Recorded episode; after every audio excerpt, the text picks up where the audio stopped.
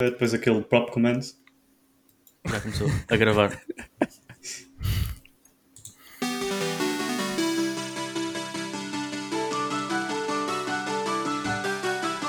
Rumble!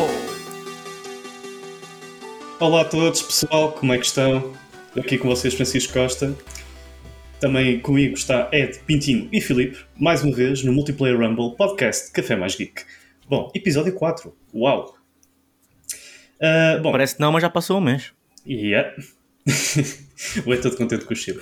Bom, uh, este é um episódio dedicado às consolas portáteis, uh, uma vez que o mercado está cada vez mais a crescer e desenvolver-se neste nicho, se é que podemos dar esta designação agora de nicho deste mercado, com a aposta de grandes marcas eletrónicas, tais como a Asus e mais recentemente a marca de Lenovo, como também a entrar nesta corrida. Bom, mas antes de falarmos de como é que as coisas chegaram até este patamar ou até este pormenor, uh, é preciso falar um pouco do passado, de como é que estas consolas já foram, para compreender melhor um bocadinho estas meandros do mercado. Bom, nisto, embora exista um enorme debate, entende-se que foi a Mattel que lançou o que muitos consideram ser a primeira consola portátil em 1976, com um único jogo chamado Auto Race. Posteriormente, em 69, o Milton Bradley apresentou-nos a Microvision, que apesar de uma performance limitada, foi a primeira consola a juntar os controlos e o visor numa única peça. Pouco tempo depois, veio a rainha Nintendo, que lança um uh, a Game Watch, recebendo a coroa Uh, que é aspecto que ainda hoje se mantém, curioso, não é? Uh, e esta consola foi um estrondoso sucesso, permitindo jogar verdadeiros clássicos, como o caso, por exemplo, do Mario. Uh, em 89, a Nintendo, aí o Ed está-nos a mostrar, a Game Watch, uma versão mais... mais moderna, mais, mais mais moderna. moderna, sim, mas é exatamente com esse formato que ela Tem tinha. os jogos do Zelda, esta aqui, basicamente. E também dava para jogar Mario Bros, como disse. Zelda e outros jogos também icónicos da Sim. Nintendo. Uh, em 89, a Nintendo também depois acaba por lançar, uh, pronto, acabou por ser uma- um verdadeiro fenómeno global com esta consola, uh, que quando falamos nela, salta-nos de certa forma aquele abraço nostálgico que é o Game Boy, uh, que inclui grandes clássicos como o Tetris ou até mesmo Pokémon. Bom, uh, no mesmo ano, curiosamente, a Atari lançou também uma consola designada de Lynx, uh, que tentou-se de certa forma aproximar ao sucesso, mas que foi rapidamente destornada quando a Nintendo lançou o Game Boy Color em 1998. A década de 90, grande década, uh, manteve-se com a hegemonia estrondosa do mercado da Nintendo, embora tenha existido algumas tentativas de outras empresas tentar concorrer neste mercado. Exemplo disso é a Game Gear da Sega, lançada em 1991, e depois a Nomad, em 95, que era uma versão portátil da Sega Genesis, que até poderia ter vencido a corrida ao mercado destas consolas da Nintendo, só que tinha um grande problema, o consumo de bateria. A bateria não durava mais do que uma hora, e era tudo a pilhas. Com a entrada do novo milénio, a Nintendo encontrou novos rivais com inovações que se foi desenvolvendo. Ahm, foi fortemente bem sucedida com lançamentos do Game Boy Advance USP em 2001 e da Nintendo DS em 2004. E aquele era o Game Boy Advance que o, o Ed está constantemente as consolas, por isso estão também acompanhando. Uh, isto para quem nos vê no YouTube, vejam-nos também no YouTube que podem então a ver a quantidade de consolas que o Ed está a demonstrar. E É um portanto, autêntico giros. museu. Sim, que é quase um museu. Um, e para além, a Nintendo DS, ou a Nintendo 3D, eh, pronto, na entrada para a década de. de- eh, desculpem, eh, já tenho aqui com as notas baralhem todo. Eh, em 2025, a Sony lança. Também entra- 2025? 2000, Nossa, 2025 não, é bom. perdão, 2005. Ia, como graça. para verem como eu já estou perdido nisto. está no O futuro. que é que tu sabes que nós não sabemos? Isso agora é melhor calar-me, senão eles ainda me ouvem e depois acabo debaixo de um rio. A dormir com os peixinhos. Bom, em 2005, a Sony também decidiu entrar nesta corrida, lançando a PlayStation Portable, que tinha um software totalmente novo e, de certa forma, conseguiu, lá está, tentar entrar no mercado e entrou com grande força. Sendo que o formato dos jogos não era em chip ou em cartucho, mas sim em disco, e era a única no mercado que fazia isso. Uh, entrando para a década de 10 do presente século, uh, vemos o lançamento de novas consolas portáteis, tais como o Nintendo 3DS, que para além da retrocompatibilidade, possuía também um ecrã feito em 3D e que também tinha acesso à eShop, que permitia a compra de jogos digitais para a consola. Em 2012, a Sony contra-responde à Nintendo com a PSP Vita, com uma melhoria de software que dava também a possibilidade de ligação direta com a consola da PlayStation 4, com funcionalidade através do Remote Play. Contudo, face a diversos problemas que iremos também abordar neste podcast, a Sony abandonou o mercado das consolas portáteis e focou-se no sucesso da sua consola doméstica. Em trajetória oposta, a Nintendo continuava a reinar e a aumentar o seu investimento neste mercado, lançando a Nintendo Switch de 2017. Man, a Nintendo Switch foi a bomba. Uh, o sucesso estrondoso desta consola portátil fez com que a Nintendo lançasse outros modelos, tais como a, a versão da Nintendo Switch Lite, que é a que eu tenho, em 2019, e mais recentemente, quer dizer, mais recentemente não, mas mais distante para outros, a OLED em 2021.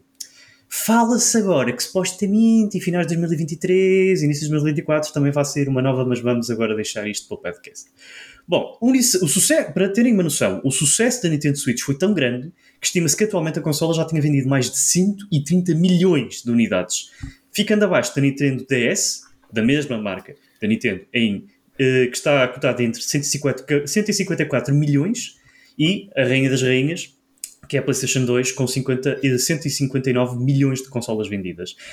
Mas vou, fazer, vou frisar aqui uma coisa: a Nintendo Switch saiu em 2017. 130 milhões. Se isto não vos diz nada, eu acho que vos devia dizer alguma coisa. O mercado é diferente.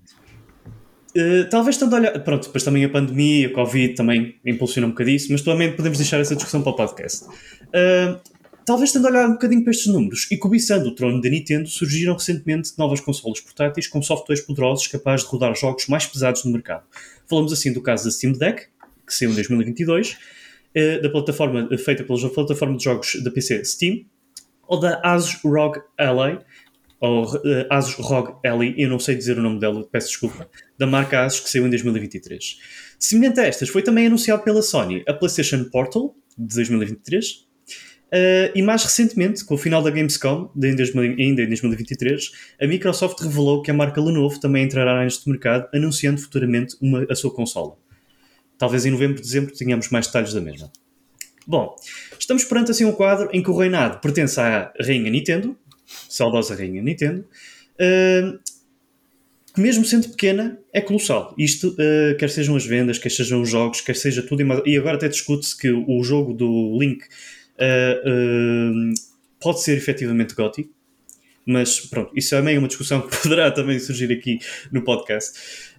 e eu começo o debate com o Ed, com o Pitinho e com o Filipe, perguntando-vos: acham que está aberta uma nova guerra ao mercado das consolas portáteis como atualmente se encontra? Acham que a Nintendo vai conseguir responder com algo melhor? E por fim, o que é que define realmente o sucesso de uma consola portátil? São as vendas? A versatilidade do seu uso? Ou são os jogos? Etc. Bom, passa assim o comando ao Pintinho. Pintinho. Obrigado pelo comando. Ahm, as tuas duas perguntas são muito boas. Eh, Eu não Obrigado. acho. Eu não acho que está aberta uma nova guerra. Eu acho que está a começar uma guerra nova.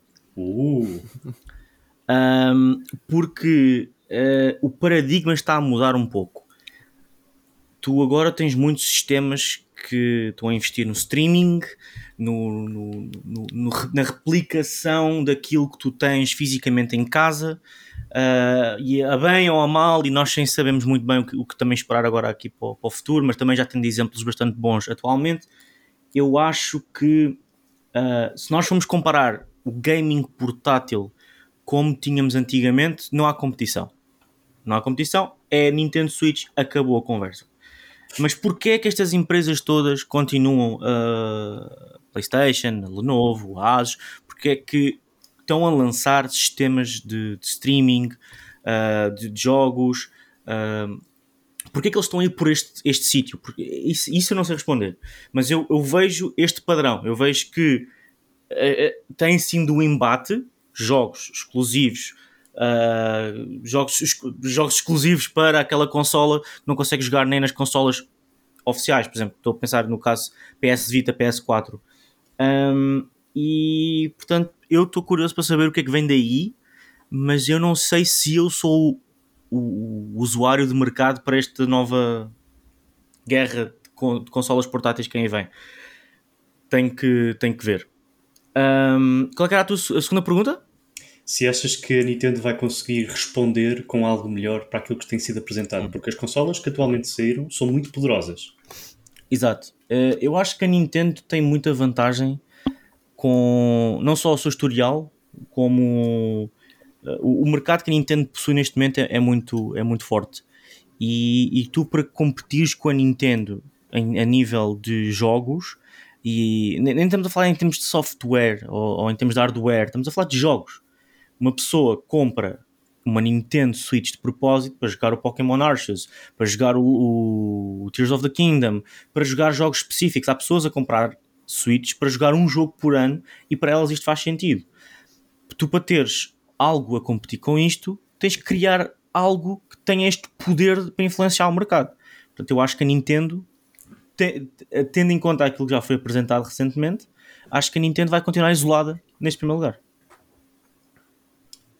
Rainha E- Poderosa. E quanto à terceira pergunta, o que é que define o sucesso de uma consola portátil? Se é a sua versatilidade, se são os jogos exclusivos? É, é, isto, é isto que eu estava a dizer. Para, para mim, o sucesso do- de uma consola portátil é, é o, o, o, o legado que deixa para trás. O, e não só para trás, mas também no, no, no, no- no passado próximo.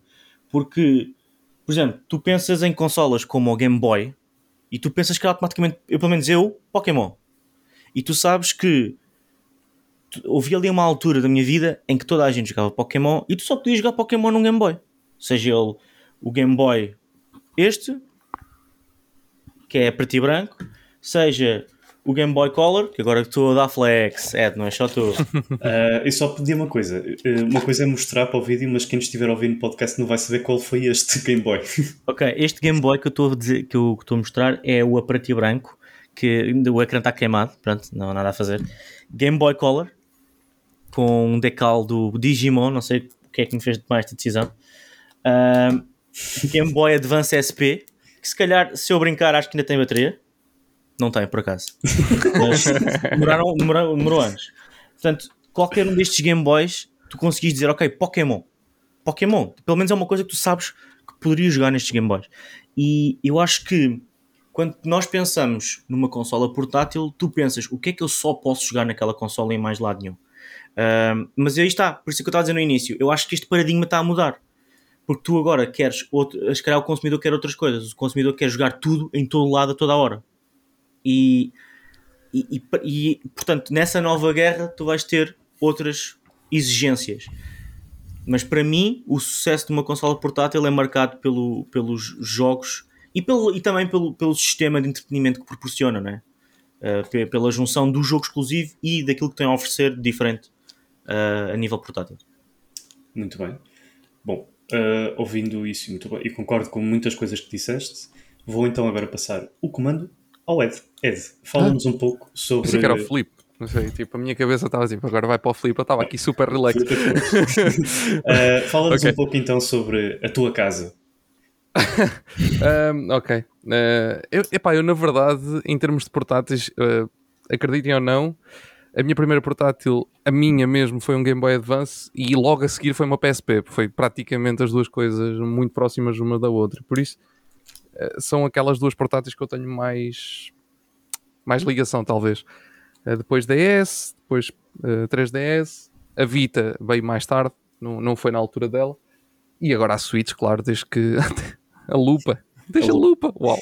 Para quem estiver a ouvir, neste momento, o Pintinho está-nos a mostrar uma lupa que se punha no Game Boy Color para aproximar, Lindo. para não termos sempre a consola à- Ao pé dos pegada olhos. ao pé dos olhos. Foi- provavelmente foi isto que me fez uh, miopia, estigmatismo, mas não falemos disso. A pergunta que eu te faço é: essa lupa já vem também com uma lanterna integrada? Porque oh, Não eh, vem, não, isto é Ah. old school. Mas eu, para o Game Boy um, Advance SP, eu tinha uma, uma lanternazinha só. Ou era para o Game Boy, ou não, para um Não é, deles. não, é para o outro, porque esse aí já tem luz. Já tem luz, exatamente, exatamente. Então era para o, para o Collar uma, uma luzinha que eu não encontro onde é que está, mas tu punhas aqui de lado e.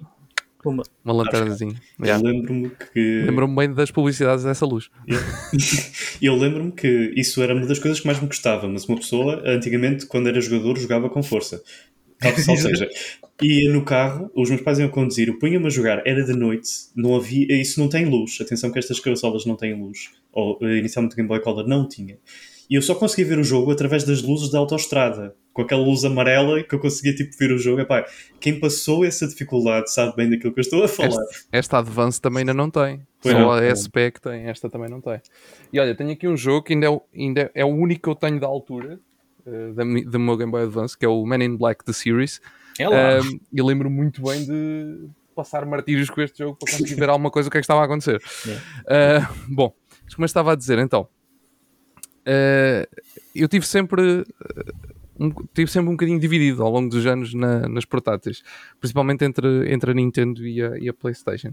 Eu acho é que o Pintinho estava a dizer uma coisa que eu até pensei que ele depois se ia encaminhar por aí, encaminhou mais ou menos, eh, mas, mas é uma coisa que se calhar a malta mais nova poderá não saber, que é o mercado das consoles portáteis está diferente, sem dúvida alguma, é um mercado completamente diferente daquilo que era na altura destas que nós estamos a mostrar, a PSP, o Game Boy Advance, o Game Boy Color, DS, até entre a Vita e a 3DS. No espaço de 10 anos a coisa mudou muito. E, e o tipo de consoles portáteis que se estão a tentar eh, impor no mercado de hoje em dia não tem nada a ver com as consolas está há 10 anos atrás. A questão é que a Switch é diferente, porque a Switch ainda mantém o sistema clássico de consolas portáteis. Uh, e, e isso faz com que ela esteja num mercado à parte do resto das consolas. Por isso é que eu não acho que haja propriamente uma concorrência. Eu não vejo uma Steam Deck como uma concorrente da Switch, uh, nem vejo como uma, uma concorrente da próxima consola da Nintendo, uh, independentemente do, do que é que ela seja. Tal como não acho que a Nintendo tenha que lançar uma consola com a potência de uma Steam Deck para ter uh, sequer espaço no mercado, porque eles vão ter espaço no mercado na mesma. Porque lá está, eles, eles têm um sistema diferente, eles têm o mesmo sistema de uma consola de salão, mas em portáteis. Que é isso que o resto das marcas estão a tentar fugir, que é dar um, simplesmente um, um, um sistema que seja das duas uma, ou que seja um PC, topo de gama, mas em modo portátil, ou então que seja um, uma plataforma de streaming em que tu só precisas de acesso à net e não tenhas lá nada dentro, tipo, não tenhas rigorosamente nada lá dentro, é só mesmo para fazer streaming na net. Isso é completamente diferente do, do que a Nintendo está a fazer com as suas consolas, não é? Lá está, porque a Switch funciona e funciona com os cartuchozinhos, tem, já tem muito do lado digital, claro, como é óbvio, hoje em dia é normal, mas ainda funciona com, ainda tem os, cartuchos, os cartuchozinhos como nas, nas consolas um, anteriores.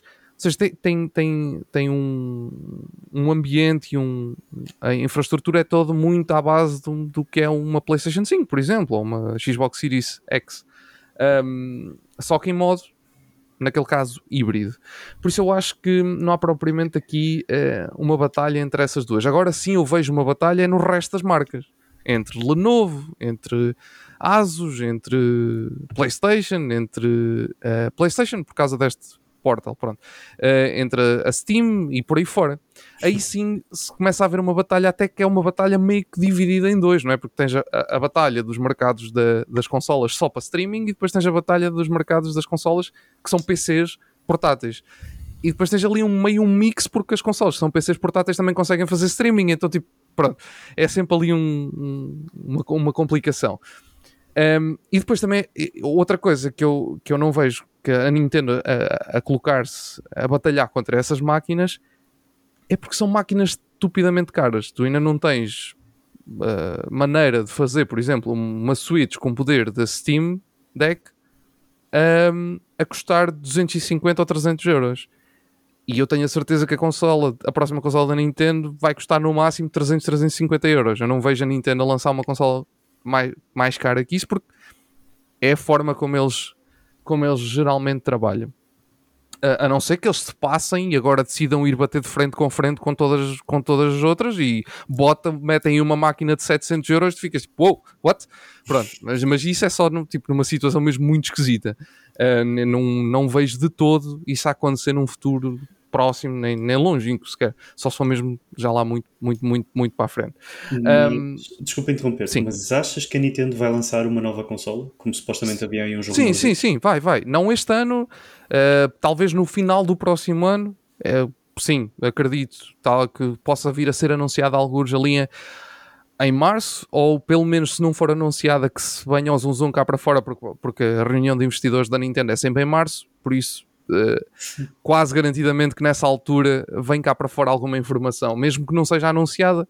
Aliás, foi, foi em março, para quem se lembra, foi alguns em março de sei lá, de 2016 talvez, que, ou 2015, que o, o, o nome de código, já não me lembro bem se foi 15 ou foi 16, mas acho que foi 16. Eu o nome de código NX que veio cá para fora, lá está, Sim, porque sim. março reunião de investidores, o Iwata na altura disse: ah, yeah, estamos a trabalhar numa nova, chama-se NX para já, pronto. Um, e Sim, depois foi. em- no final do ano foi, foi finalmente.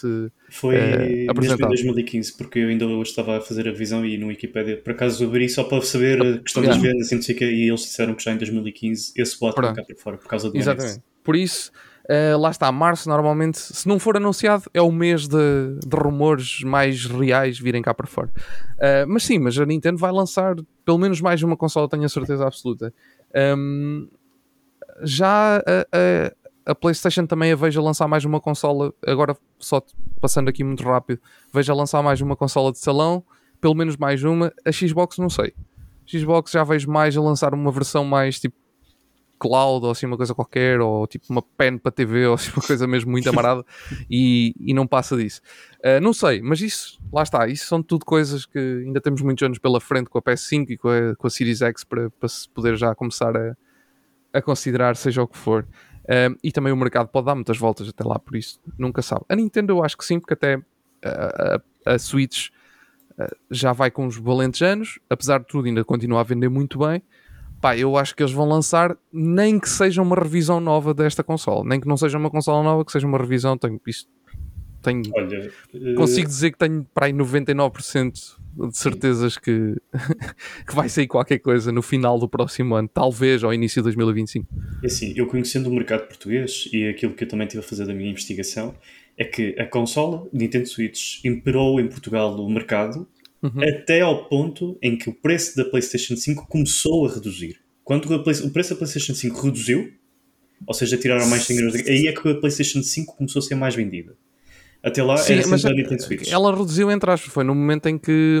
Porque ela não reduziu, ela até aumentou 50 euros. Sim, Uh, aumentou foi no 50 momento em que começou a haver stock. A diferença foi essa. E foi, e- mas isso só foi em janeiro. Uh, e tu ainda não sabes as vendas da Switch deste ano, por isso Verdade. não há, não há propriamente não, não, não há maneira de saber se, se a Switch continua a imperar em Portugal ou não. Um, mas pronto, de qualquer das formas, a Switch no Japão, por exemplo, mesmo com o stock da PlayStation, continua a, ser, continua a estar em primeiro lugar todas as semanas, continua a vender 100 mil unidades por semana. tipo, por E isso, o Reino Unido também anda taco a taco com a PlayStation Yeah, 5. por isso não está não, não tá, não tá de todo a perder vendas. Um, eu acho que, pá, não sei. Eh, pelo menos uma revisão sai se a consola deixar de vender, a Switch. Aí sim vai ser uma nova de certeza absoluta. Um, mas pronto. E eu com isto tudo. Uh, já me perdi.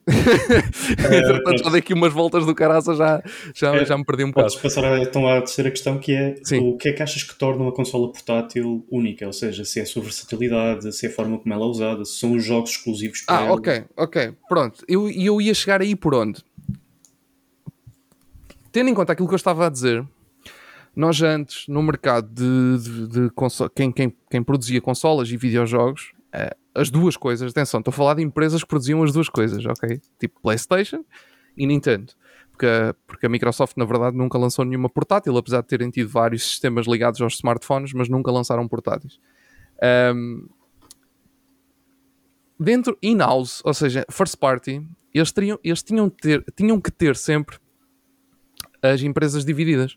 Tinham de ter sempre equipas a trabalhar para jogos portáteis eh, exclusivos e tinham que ter equipas a trabalhar para jogos de consola de salão eh, exclusivos. Não havia forma de ter só uma equipa, que é isso que a Switch ganhou. E eu acho que foi por isso que a Nintendo mesmo agora falo de uma questão internamente, a Nintendo ganhou muito com a, com a- com a colocação da Switch no mercado.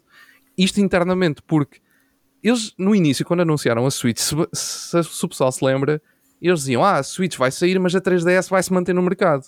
Isso durou tipo 6 meses.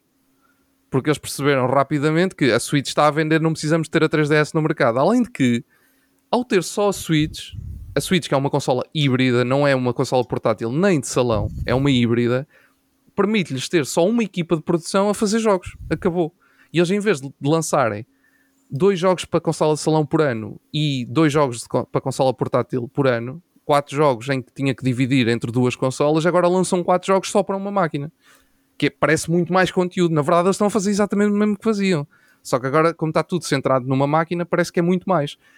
Um, e isso ajudou muito internamente. E eu acho que isso não vai voltar a mudar. Uh, e é por isso que eu que eu estava a falar que, se- que a Nintendo está no mercado à parte e que uh, não vai haver aquela guerra como houve antes e há uma, sim uma nova guerra como o Pintinho estava a dizer. Porque agora o sistema, os sistemas são diferentes, porque eles trabalham a, a, partir de outras, de outras máquinas, ou a partir do cloud, ou então a partir de máquinas tão poderosas que rodam um qualquer jogo de PC.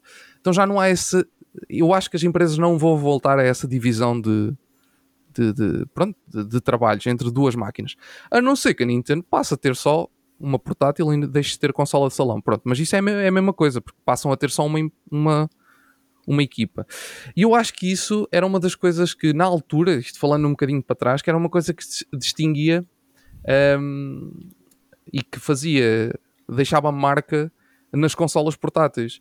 Era exatamente haver um, um mercado para essas consolas, não é? Tu tinhas um, a Nintendo, por exemplo, tinha um conjunto de equipas que trabalhava dedicadamente para lançar jogos nessas consolas e que por isso, uh, pronto, acabava por, por, por fazer, por deixar marcas em, em cada uma, como, como se falou do Pokémon, no, no Game Boy um, ehm, e por aí fora. Hoje já, já é um bocadinho mais difícil de tu arranjar, arranjar aí uma, uma métrica que te diga, ah, a consola portátil vai vender porque, porque, porque porque isto ou porque aquilo. Uma das razões, claro, a mobilidade. Tipo, isso não há, não há, não há volta a dar. Eu acho que isso é um dos pontos mais, mais principais de, um, de uma consola portátil. E, e, e, as e eu acho interessante como nos anos 90 a Game Gear, e tu disseste, falhou porque a bateria não funcionava, não é? porque as pilhas não duravam nada. E hoje estamos outra vez a voltar a isso com consolas com baterias de uma hora e o pessoal, yeah! E eu penso, tipo, what? Espera lá, então, há 30 anos atrás nós andávamos chateados porque uma consola durava uma hora e tipo, é portátil, não é para durar uma hora. E agora? Já é na boa, já é tranquilo. Uh, isso mete-me um bocado de confusão, mas tudo bem.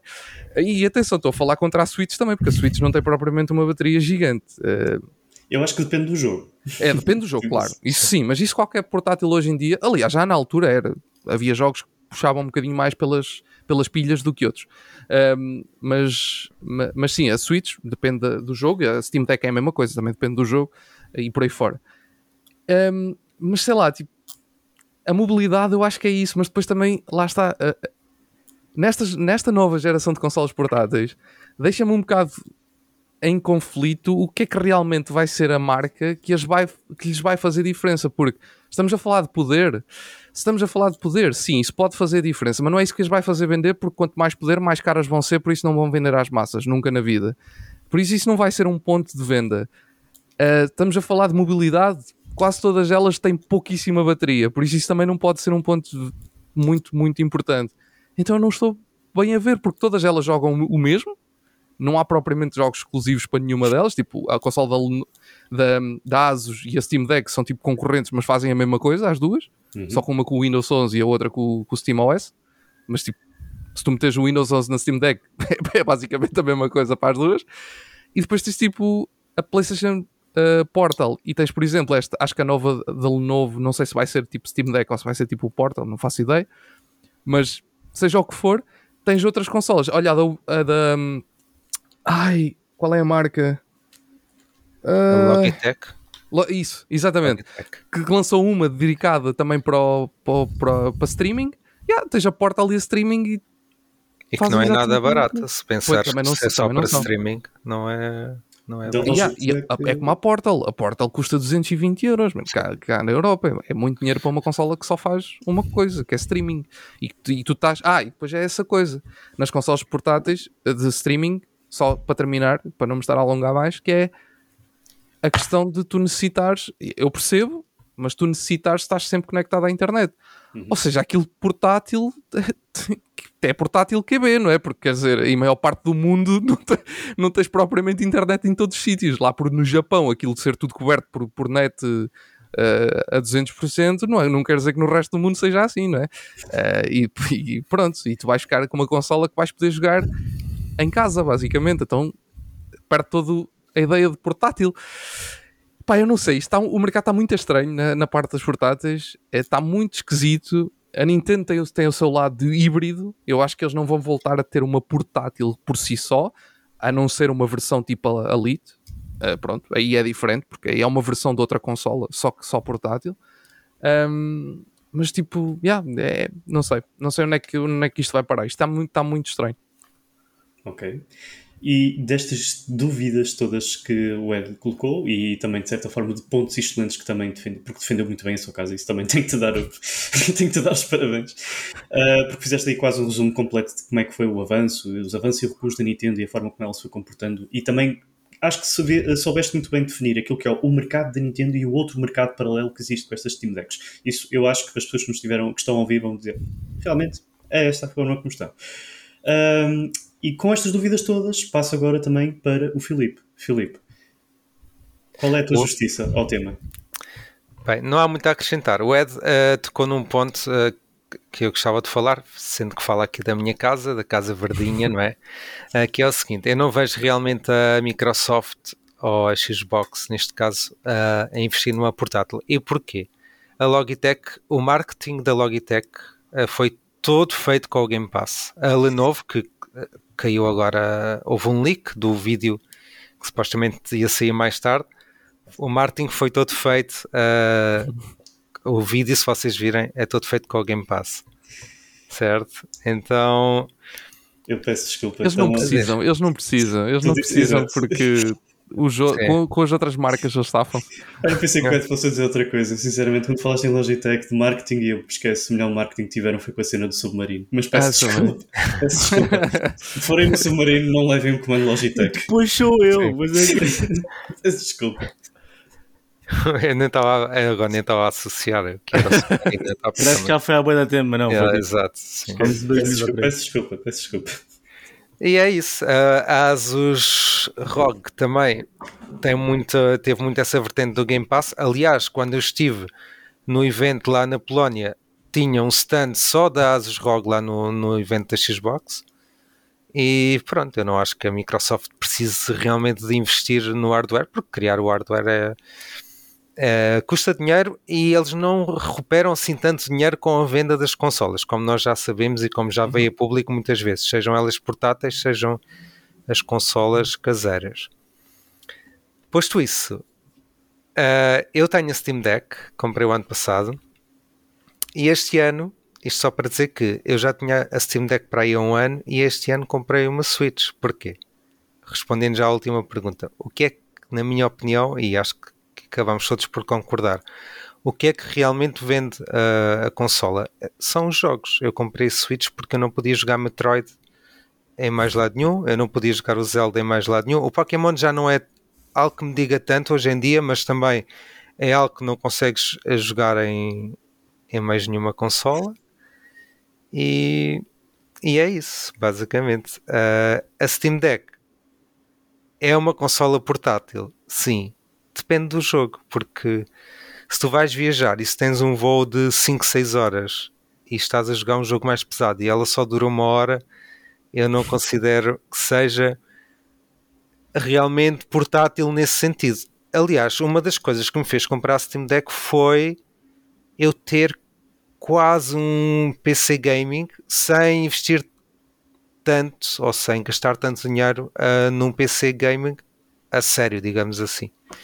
E, porque a Steam Deck também pode ser uma consola híbrida. Eu tenho a, a dock que liga, que liga à TV e, ligo, e jogo como, como faço com o Switch, não é? Que posso jogar tanto portátil como TV. Uh, ah, qual era a segunda questão? Se a Nintendo vai. Se achas que a Nintendo vai conseguir responder a esta questão, mas eu acho que o Ed conseguiu separar ah, muito bem essa questão dos mercados e e eu também acho que já respondi, não é? Que são, opá, a Nintendo é assim. Eu sempre vi a Nintendo, uh, opá, pronto, online, a guerra dos fanboys, PlayStation versus Xbox, etc. E a Nintendo está sempre lá no mundinho dela, não é? A Nintendo, temos que ser sinceros, a Nintendo chega e entrega jogos de qualidade e não, nem tem o, o hardware mais poderoso, nem nada, mas a Nintendo chega e dá-te um Tears of the Kingdom que eu estou a jogar neste momento e que, pronto, quem jogou sabe não é? o que é que aquilo te dá e, e tu sabes que aquilo é o hardware já, não vamos dizer antigo, mas que já está a ficar ultrapassado, tanto que está para chegar a nova consola e aliás, no último episódio eu falei aqui que lá na Gamescom havia algo secreto da Nintendo na área de business, onde não, nem toda a gente tinha acesso. E de certeza que eles mostraram a consola aí, porque já há muitos rumores que jornalistas uh, também estava a ler estiveram isso. lá, ontem. estiveram lá e de certeza que pronto que foi isso. Infelizmente nós não conseguimos acesso. Pois, Eu acho para esses jornalistas estarem a falar é que estão a passarem um contrato de confidencialidade em cima que para pois. aquilo. Mas Não, mas sabemos- é- não, Sim. Estás a falar é- por via de outros jornalistas. Sim, não, sabes dessa é- situação. Tu contas Sim. à tua mulher que conta às amigas dela que vão contar a não sei quem e pronto, e Sim. tens aí o rumor. é muito difícil não quebrar, quer dizer, isso depende da pessoa, mas os contratos, os NDAs, não é? os contratos de confidencialidade, eh, opá, às vezes é difícil não, porque tu até sem querer podes, olha, sabes por exemplo, agora no nosso caso e o WhatsApp, nós tínhamos tantos e-mails e tantas convi tantos convites para entrevistas que às vezes tu tens de estar a lembrar, espera, este artigo só podemos publicar eh, daqui a uma semana, ou este pode ser publicado já hoje, e às vezes há coisas que vão Hum. que vão descaindo e não estou a dizer que as pessoas devem fazê-lo, atenção, mas às vezes acontece. E às vezes há pessoas que também eh, usam esse poder que têm de, de, de serem infiltrados para depois estragar algumas surpresas. Eu não gosto nada quando isso acon- acontece, que eu gosto mesmo é que nós é que hajam surpresas nos eventos e assim, acho que é o mais importante. Só para acrescentar aqui, eh, em relação a essa guerra, é assim, não só das, da questão do, das portáteis e de, e de teres as, as portáteis mais, ah, mais poderosas, epá, o mercado, um dos mercados mais lucrativos é o mobile, que se vocês pensarem, toda a gente tem uma consola, entre aspas, portátil hoje em dia, que é um telemóvel, um tablet, o que seja, Uhum.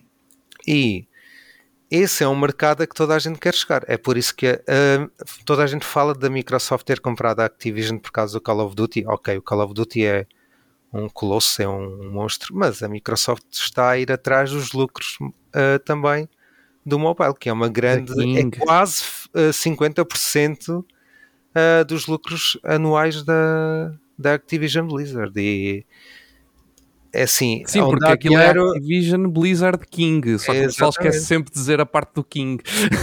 E do, como é que se chama? Aquele joguinho das cores do, do O Candy, Crush. O Candy Crush, yeah, yeah.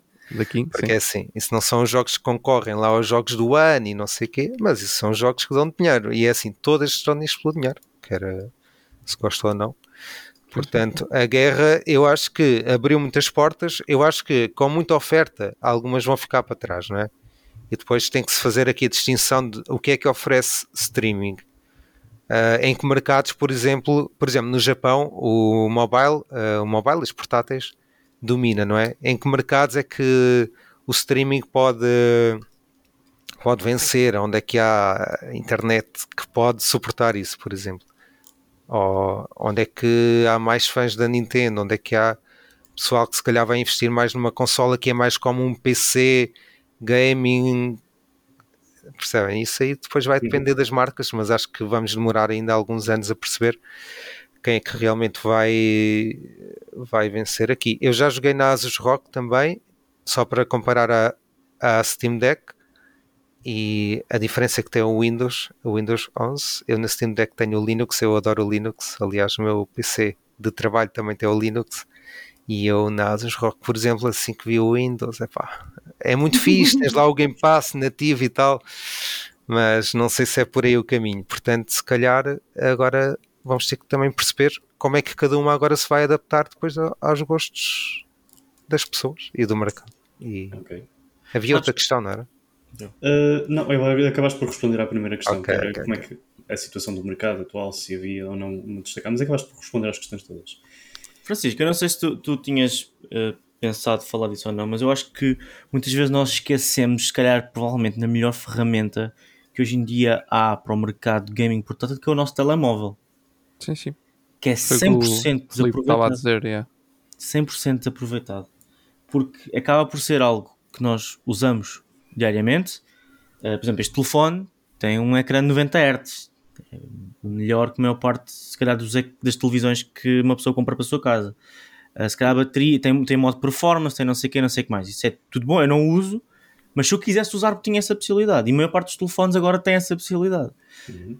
Uh, eu acho que isto é um episódio em si. Tipo, porque é que o mobile gaming é desconsiderado como gaming? Ah, és gamer? Sim, o que é que tu jogas? Candy Crush, sai. Abandona imediatamente assim. Tu não és gamer. Uh, mas, mas tecnicamente eu, é, só que lá está, tecnicamente existe um é. estereótipo. Não, mas, é, mas é isso, as pessoas não se lembram. Tipo, não, eu, pelo menos, o, o bichinho para o gaming começou nisto. Começou neste telefone. Claro. A jogar Snake. Yeah, Olha, pensem na, em algo que falamos aqui na semana passada. O Assassin's Creed Jade vai ser completamente mobile. É? Exatamente. Uh, é um Ubisoft, neste caso, aliado à Level Infinite, também viu aí. E não esqueçamos também disto. Tamagotchi. Sim, isso é Tamagotchi, eu por acaso estive na dúvida se incluía ou não. Ela foi desenvolvida pela Bandai Namco.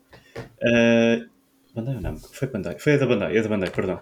Uh, e uh, foi também uma coisa espetacular que eu acho que os, as crianças. Eu acho que qualquer criança na época de 90, inícios de 2000, teve um Tamagotchi. Sim. Nem que seja Fake daqueles que fosse, ao verdadeiro tiveram. Yeah, yeah, yeah, Ou uma pilha a durar uma semana ou pilha a durar um mês, mas Sim, sim, sim. toda a gente também utilizou. Claramente. Pá, sabes que o mobile, hum, para mim, o mobile continua a ter este. eh, eu acho que não há uma aposta muito, muito grande das empresas de videojogos principais no mobile. Para mim, a simples questão é, tem a ver com, com o formato de venda. Tu no mobile, as pessoas não estão habituadas a comprar um jogo. As pessoas estão habituadas a sacar um jogo que depois poderão lá gastar bué dinheiro dentro. Yeah. E hum, tanto que o Jade vai ser free to play exatamente por isso. Exatamente. Porque é o sistema como o mobile funciona. A Nintendo, quando tentou entrar no mobile, entrou à grande a vender um jogo que foi do Super Mario, a vender mesmo. Uh, teve à venda durante 3 ou 4 meses. Ao fim desses 3 ou 4 meses, meteram no free to play porque perceberam que não funciona porque as pessoas não compram. Uh, E eu acho que é isso que não faz. mer- E depois é a cena do touch. Maior parte de- dos jogadores que jogam em consola uh, querem jogar com comandos. Sim. Não Sim. querem, tipo, querem, ou melhor, não, é, não tem que ser um comando, mas tem que ter botões. tem que ter coisas físicas. Eh, até porque há muita gente, tipo, que acha que o touch, e acha, e tem, e tem razão, o touch nunca vai ser tão, tão fiável como o- os botões, nunca vai ser, o, o input lag vai ser sempre diferente, vai haver uma série Estás de a, matar, situações. estás a matar ec- ecrã útil Sim. para. Exatamente. Imagina. Imagina, estás a jogar tipo um jogo daqueles que faz-te quase partir o comando, estás a jogar isso com o telefone, tipo, Não. Não, a, mim, a mim faz bem confusão o pessoal jogar tipo PUBG Mobile, Call of Duty Yeah. Mobile e Sim. tipo, como é, que tu, como é que tu vês? Tu basicamente só vês isto. Não, mas- tens, os dedos ali. As as tipo, mãos, já. consegue Eu acho que é por isso que, que, que a coisa no mobile não. por- lá está, porque o, o Felipe respondeu-nos no, no episódio passado o Jade se ia dar para jogar com comando ou não. E eles disseram que, para, que a ideia deles era só o touch e não o comando. Isso tira-me logo, tira logo do jogo. Sem dúvida, sim. Porque eu olho para aquilo e penso, porra, então eu com as minhas mãos, eu não vou ver ecrã nenhum, eu não vou, jogar- não vou ver jogo nenhum, vou, andar a- vou, vou só ver as minhas mãos. Tendo em conta que o jogo é o que é, porque o jogo, por exemplo, tens o jogo do Assassin's Creed hum, Está tudo bem? que é alguma coisa. Acho que tens, tens um jogo do Assassin's Creed que é tipo turn-based com cartas, whatever. Isto é um jogo para telemóvel, não é? É um jogo que tu é carregar, é não sei o quê, é arrastar. Eu quando vejo o trailer do Assassin's Creed Jade e vejo que é um Assassin's Creed normal, mas para o telemóvel, eu, eu, eu fico curioso para saber se aquilo vai funcionar ou não. Epá, eu, Sim. sim, eu também posso falar sobre essa relação, porque eh, um dos grandes jogos que estão a ser jogados online, que é League of Legends, eh, ainda que em 2019 fe- criou um League of Legends próprio para Ah. telemóvel, o Wild Rift, Yeah. e eh, foi um sucesso tremendo logo quando começou com os downloads, porque o pessoal que joga League of Legends, mesmo que não jogue no PC, podia jogar o mesmo jogo no telemóvel em qualquer lado. Não. E assim, eh, os gráficos são melhores. A jogabilidade epá, é muito mais fácil. Tens quase tu, a cena de sistema de runa, não sei o quê, torna-se tudo muito mais. epá. E o jogo, ainda que de certa forma, impulsionou ainda mais o pessoal a jogar League of Legends no jogo do PC, porque começou a muita gente a jogar no mobile e depois jogou no PC. Epá, é, Depois há pessoas que gostam mais de mobile, que gostam mais de PC, mas isso fica a critério de cada um. Mas com essa situação que eu estava a dizer, da cena do touch, que aquilo é tudo touch, existem, por exemplo, aparelhos que foram criados especificamente para esse tipo de jogadores, como o caso, por exemplo, do Rage, da Razer Kishin, que são uma espécie Uhum. de comandos que tu colocas tanto na parte superior como na parte inferior do telemóvel e aquilo cria-te uma- um segundo input de comando para ter só a zona do. e ficas literalmente como uma Steam Deck quase, ou uma consola portátil, mas quer continuar a ser o teu telemóvel. Por isso, isto são mercados interessantes e a forma como há aparelhos ou opções de marcas que criam aparelhos especificamente eh, adequadas às necessidades de cada jogador que quer de certa forma jogar um jogo ou profissionalmente ou sazonalmente, quer dizer, jogar lá está, mas depois começa a dizer, ah, jogar profissionalmente um jogo de telemóvel é o que é. O League of Legends, quando foi lançado o Wild. Rift, no ano seguinte já teve esportes dedicado só ao jogo da mobile. Mas eu, eu sabes que eu acho que é uma questão de comodidade das pessoas. Exato. Tipo, porque é que eu, eu, por exemplo, eu quando compro um telefone não estou já a pensar, epá, eu vou comprar o telefone, por isso vou jogar Call of Duty Warzone, por isso tenho que, ou como é que aquilo se chama, por isso tenho que ir comprar um comando específico de uma marca qualquer para ligar o telefone. Uhum. Tipo, eu não vou estar a pensar nisso tudo, eu vou comprar um telefone, pronto, acabou. Depois logo se vê. Depois talvez mais tarde até apareça a oportunidade e tenha um comando e até acabo por jogar outras coisas. Quando estás a comprar uma portátil, não, tu sabes que lá está, é tu estás a comprar isto para jogar aquilo que está aqui, acabou. E tipo, não, não é para mais nada. Pronto, por isso é que é- é- é- eu acho que é mais. Por isso é que o mobile, tu imagina, tu vais, eu, eu como, como, como pessoa que estou a desenvolver qualquer coisa, eu vou desenvolver um jogo para o mobile a pensar que as pessoas vão comprar um comando para jogar o meu jogo. Eu não vou estar a desenvolver com esse pensamento, porque Yeah. ninguém na primeira mão vai comprar um comando para jogar no mobile, vai, vai ter o mobile direto, em touch.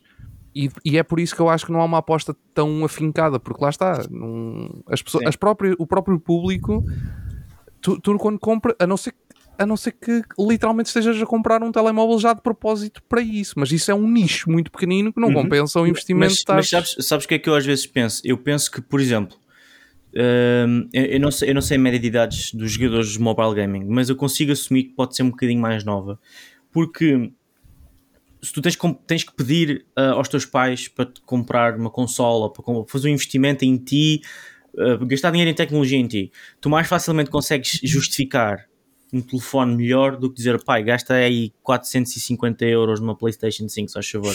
Mas dizer, olha, gasta 700 euros num telefone novo, é pá, talvez, porque é uma coisa que usas todos os dias, não sei. Aí, eh, É. e, e se calhar tu consegues dizer, tu, consegues fazer a gateway, a gateway de mobile gaming para substituir o gaming que tu não tens com um PC gaming que é 3 mil euros ou uma PlayStation 5 que é 550, que agora por acaso está em promoção. Um, e, Boa publicidade. é publicidade, PlayStation, let's go. Um, mas, mas, mas eu, mas eu, mas por essa razão, um, por essa, por essa razão, eu acho que pode ser um investimento que é muito fácil de fazer. Eu próprio, eu comprei, eu decidi comprar este telefone, isto é um OnePlus 10 Pro. Eu comprei este telefone porque eu precisava de uma coisa atual, uma coisa com uma câmera boa, uma coisa reliable.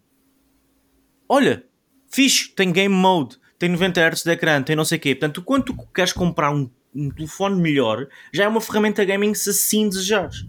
Sim, sim, sim. Um, e, e isso torna-se fácil. Agora, porquê é que não funciona? Eu tenho duas teorias. Porque, eh, primeiro, os jogos de telefone estão banalizados através das publicidades. Vocês estão em qualquer lado, estão a receber um, um, um anúncio para um jogo ranhoso que alguém fez em 5 minutos no, no, num emulador ou numa porcaria no web. Eh, e aqueles jogos da moda, né? Tipo, que eu até às vezes até penso, pá, eu conseguia fazer aquilo, porque é que eu não estou a fazer dinheiro com esta porcaria? Isto é, isto é simples. Um, portanto, uh, tornas, tens um mercado muito saturado de jogos maus ou de jogos tipo absolutamente fúteis. Mas eu acho que a principal razão é porque não deixa de ser o teu telefone, não é uma ferramenta 100% gaming, tal como quando tens um telefone de trabalho, não, às vezes acaba por não ser um 100% um telefone de trabalho, porque às vezes se calhar tens lá o Instagram e já recebes mensagens no Instagram. Um, se tu estás a jogar um jogo e por algum motivo recebes uma chamada, tens uma notificação ou estás só tipo no loading screen à espera de qualquer coisa e dizes, ah, tenho que mandar mensagem a não sei quem. Tu, entretanto, já, já saíste, já, já, já, o teu, a tua mente já mudou, já fez o shift para outro conteúdo. Entretanto, o jogo está ali parado. Por isso é que eu acho que o mobile game não funciona porque não é a sua própria cena.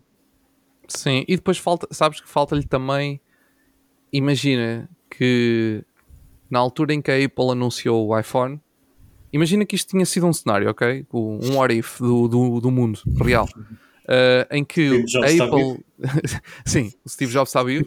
não, mas uh, um, quando a Apple anunciou o iPhone, que foi, foi o iPhone que não é que impulsionou os smartphones como temos hoje, um, imaginem o que é que era eles terem anunciado. Temos aqui o iPhone. O iPhone é uma ferramenta que faz, tipo, é quase um, um PC no bolso, né? faz tudo, faz mails, faz tudo e mais alguma coisa. E no entanto, também é uma plataforma de gaming e nós a partir de agora temos aqui 10 estúdios que vão produzir jogos in-house exclusivos um, com grande peso para o nosso telemóvel.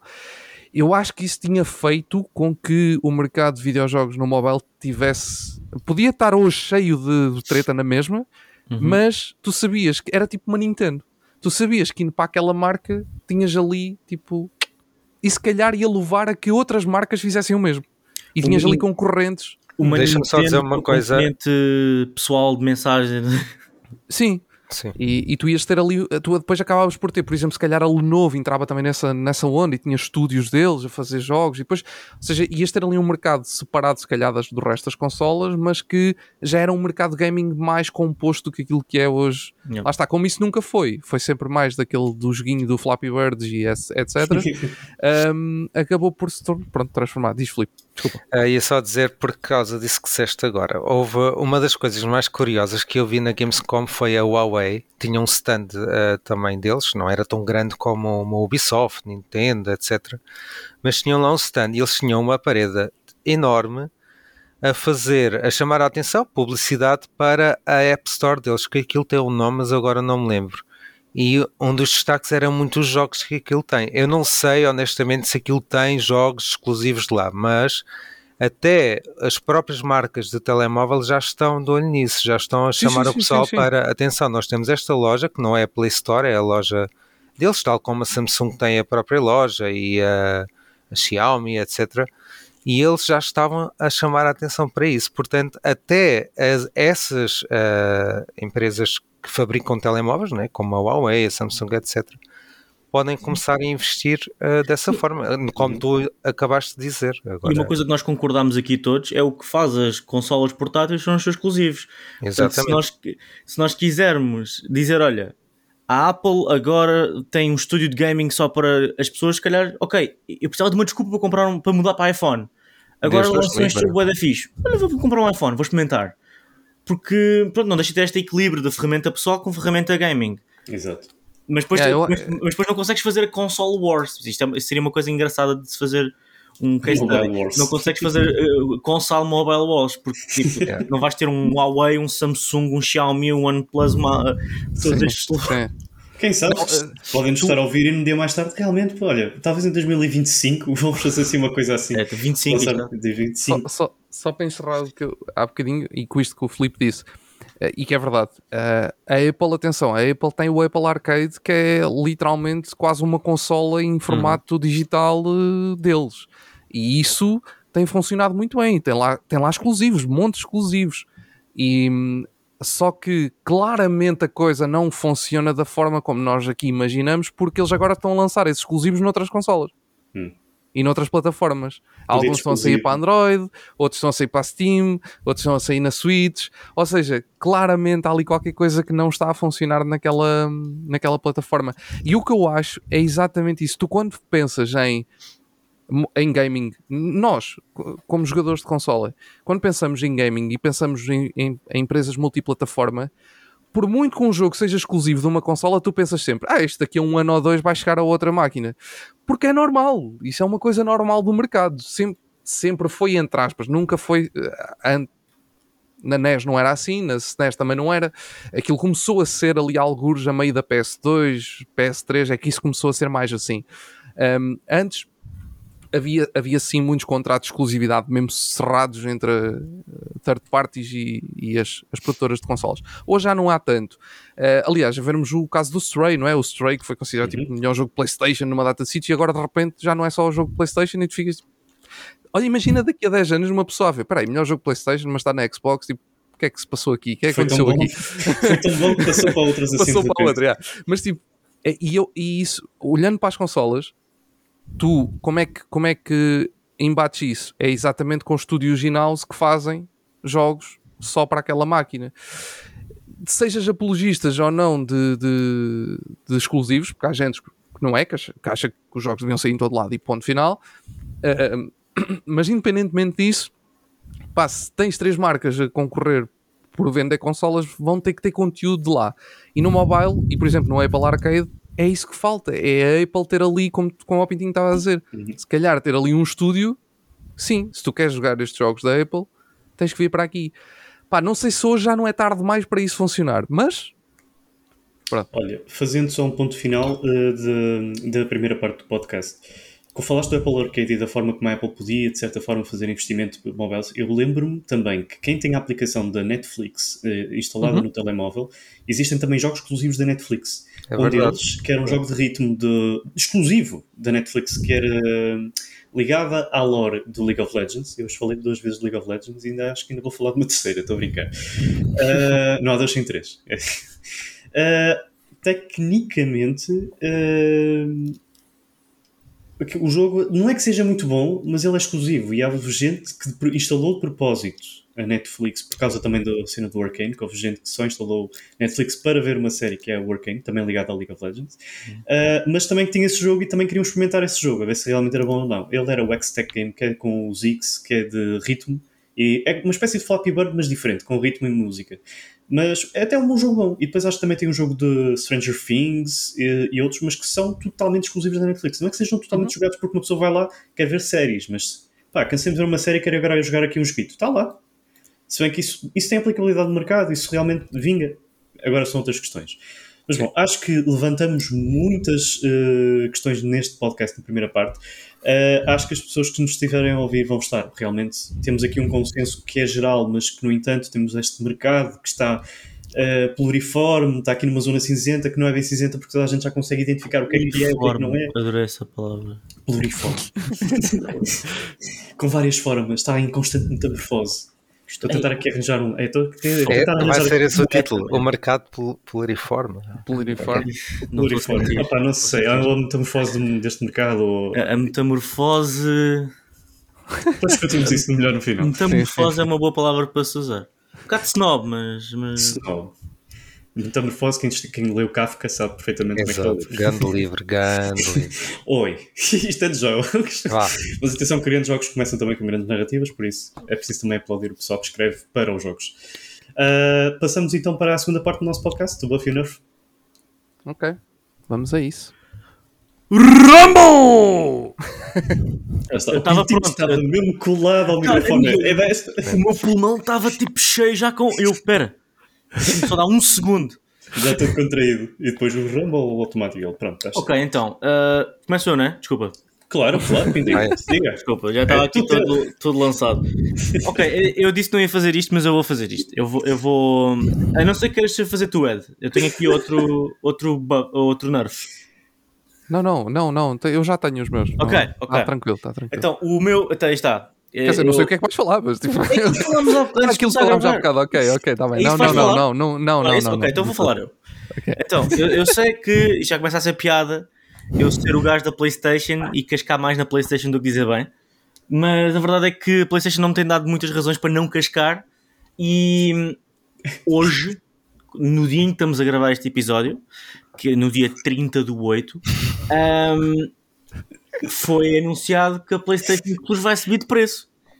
Aí é óbvio que eu gosto de gastar dinheiro, mas em, pá, não é para estar sempre a gastar dinheiro e aumentar, aumentar o preço, porque já isto ainda há pouco tempo houve uma reformulação de. Espera, eu disse eu gosto de gastar dinheiro. What the fuck? Sim. Não digas isso, senão eles ainda aumentam mais o preço. É, mas eu estou a rir com o trocadilho que tu fizeste, porque te chamas Pintinho e vais cascar na Playstation. Ah, não. não, o que eu estou a dizer é Uh, take 2. Take 2. Um, isto não pode ser. Isto não pode ser. Isto está errado. Isto está errado. Parem de subir a porra do preço. Eu consigo perceber a subida do preço porque eles têm apresentado uma qualidade uh, diferente. Uh, com a reformulação, conseguiram elevar um bocado a experiência do que é, que é ter PlayStation Plus, mas eu acho que estava no nível certo. Eu acho que, ok, diferentes escalões, diferentes necessidades, diferentes jogadores, fixe. E eles, ok, está tudo satisfeito, vamos testar as águas outra vez, vamos pôr toda a gente a chorar outra vez. E toma lá mais 20 euros em cada plano de subscrição. Para quê, man? que eles vão fazer, eles vão me obrigar a pagar, a renovar a PlayStation Plus mais cedo, que é para não, não, não ficar afetado com a subida de preço. Pronto, é, é só isto. Mas pronto, isto é o que eu tenho que dar um buff gigante, porque isto irrita-me. Isto irrita-me. E não vai ter jogos day one. Né? Sim, É que não há- Já tem- não, não de vez é? em quando tem. O Stray foi day one. O Stray foi day one. Sim, sim, mas Não estamos esquecer. a falar dos jogos da casa, como acontece noutras. Olha, mas se calhar eh, vai. Se calhar tem a subida de preço e vai ter jogos day Pois, one para os eh, premium. Esperemos, não é? Bem, eu Esperemos. vou Não, buscar as pipocas, que está se tiverem ficar- jogos day one, Ah, eu subscrevo ao premium. Eu neste momento eu não tenho o premium, tenho o Essential, o mais baixo de todos. Porque eu não tenho tempo para jogar os clássicos PlayStation. Não vale a pena estar a pagar mais 60 euros por ano para não jogar uma coisa. Mas Pintinho, não é pelo tempo, é pela nostalgia. Sim, é, é, é, é, tá- ah, está aqui na minha PlayStation, tão giro. Ah, ok, agora vamos lá matar o backlog. temos Ah, o título, não é pelo tempo, é pela nostalgia. Olha, acaso Mas não quase que vai bater na outra. Yeah. é já, já pensamos nisso. Pronto, este é o meu voto. Não, este é o teu nerf. Ah, pá, nerf. eu não percebo nada. Nerf, nerf, nisso. Não, não, não, não, nerf, nerf, não, desculpa. Eu vou começar a dizer pontos negativos e pontos Não, positivos. não, não, não, não, assim não, não, não, não, não, não, não. A ideia é excelente, nerf e buff. Nós é que temos que nos habituar a deixar de ser parvos. Nós, eu, nós. Nós, sim, nós. Falo por todos neste podcast. Não é teu, é nosso. Nosso, de, de, our podcast. Communism. Enfim. Pronto, este é o nerf que eu queria deixar. Ahm, e. Esqueci-me do buff. Mas também era Bom. PlayStation uh, related. O que é que a PlayStation fez de bom?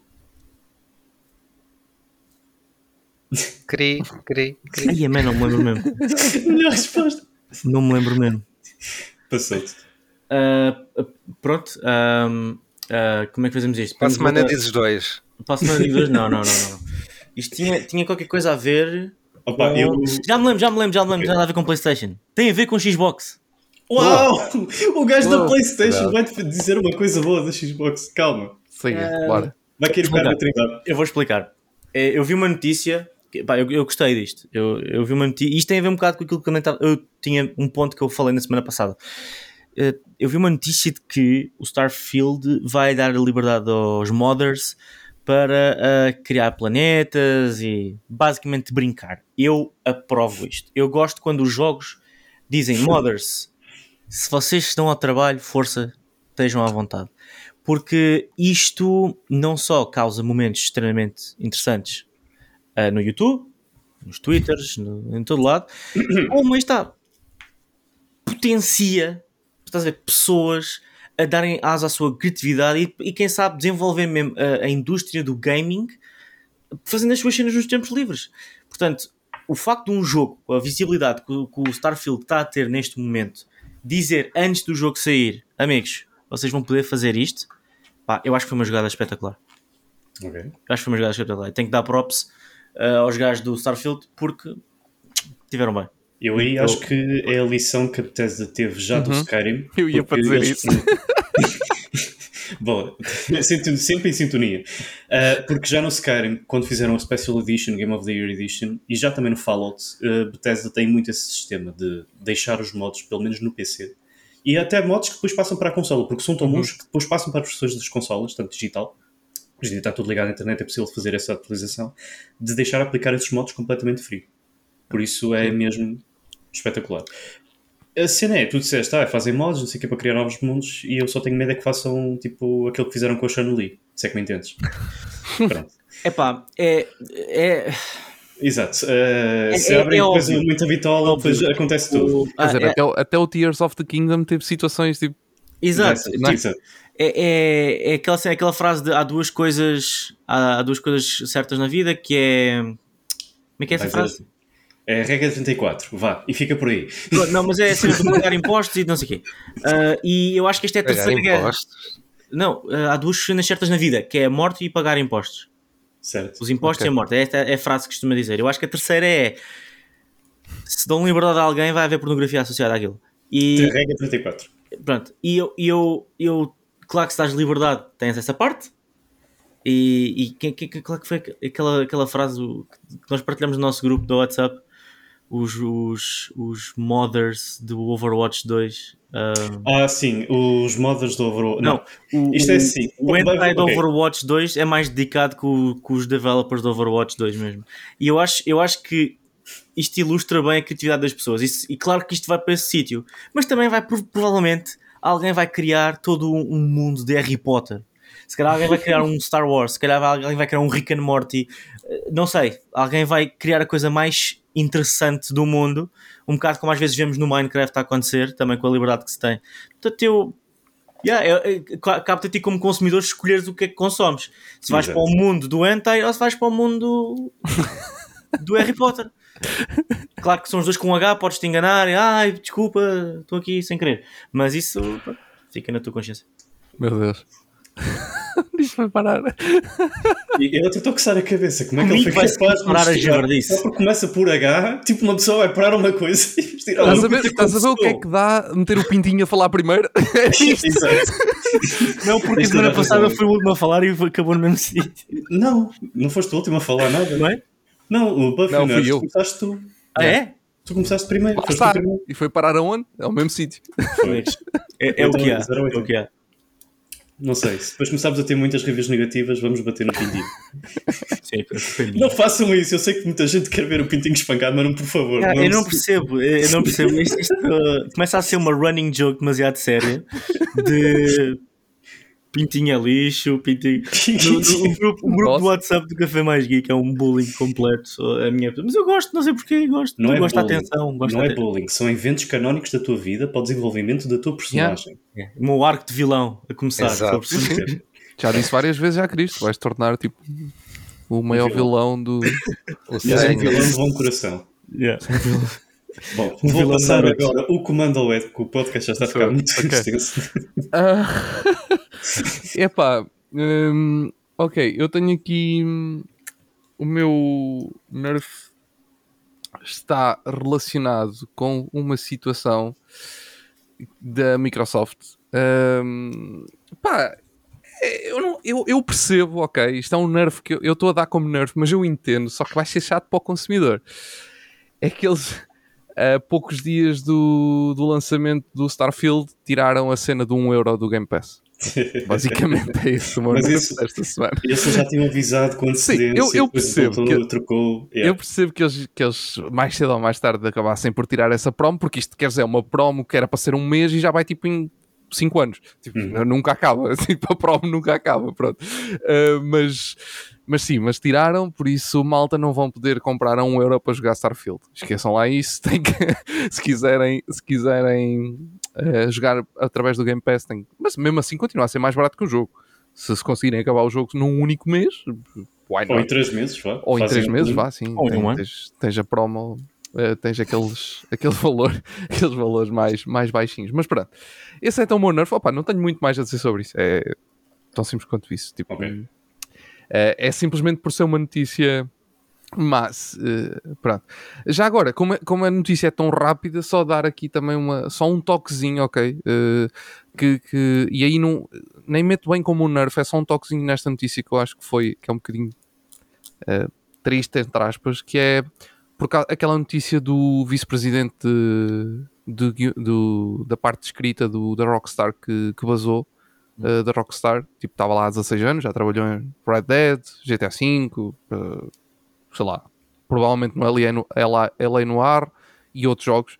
Ahm, por isso, yeah, ele vazou, não sei, vamos ver. Aquilo lá na Rockstar também tem andado assim com umas noticiazinhas um bocado. Eh, pronto. Bom, mas buff. O que é que eu vou dar como buff? Eu vou dar como buff uma cena que na verdade ainda não está bem confirmada, ok? Ahm, mas, mas eu quero dar isto como É buff. Não é um rumor, não é um rumor. Atenção. É, é, é, é mais um tease. Só que ainda é um tease muito, muito, muito, muito, muito inicial. Ah, Mas houve um, houve um tease de alguém de- da equipa que fez um jogo que é o The Darkness. Não sei se se, se lembram da, da, Xbox, da Xbox 360, acho que também saiu na PS3.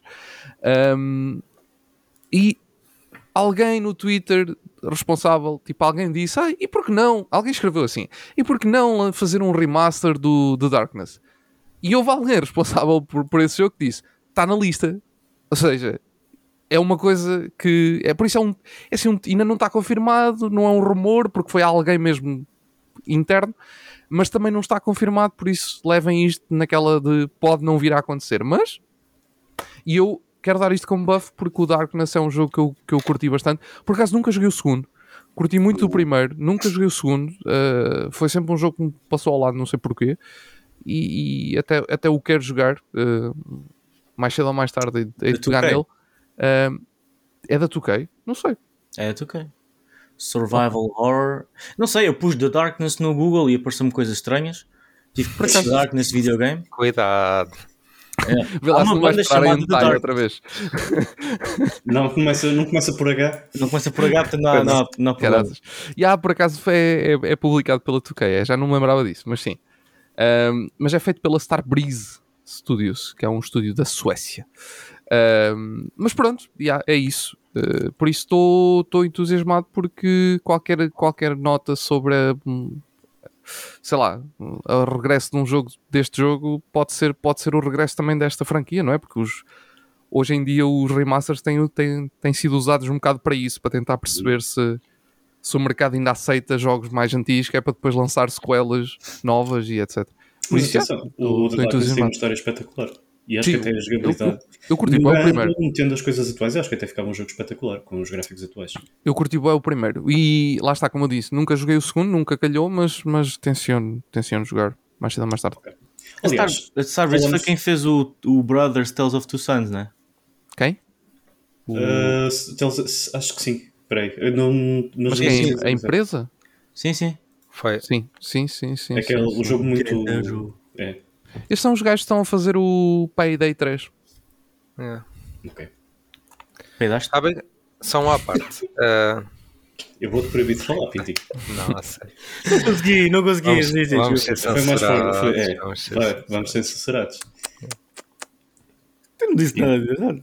É, ainda bem que não achei. Bem, Ah, é isso.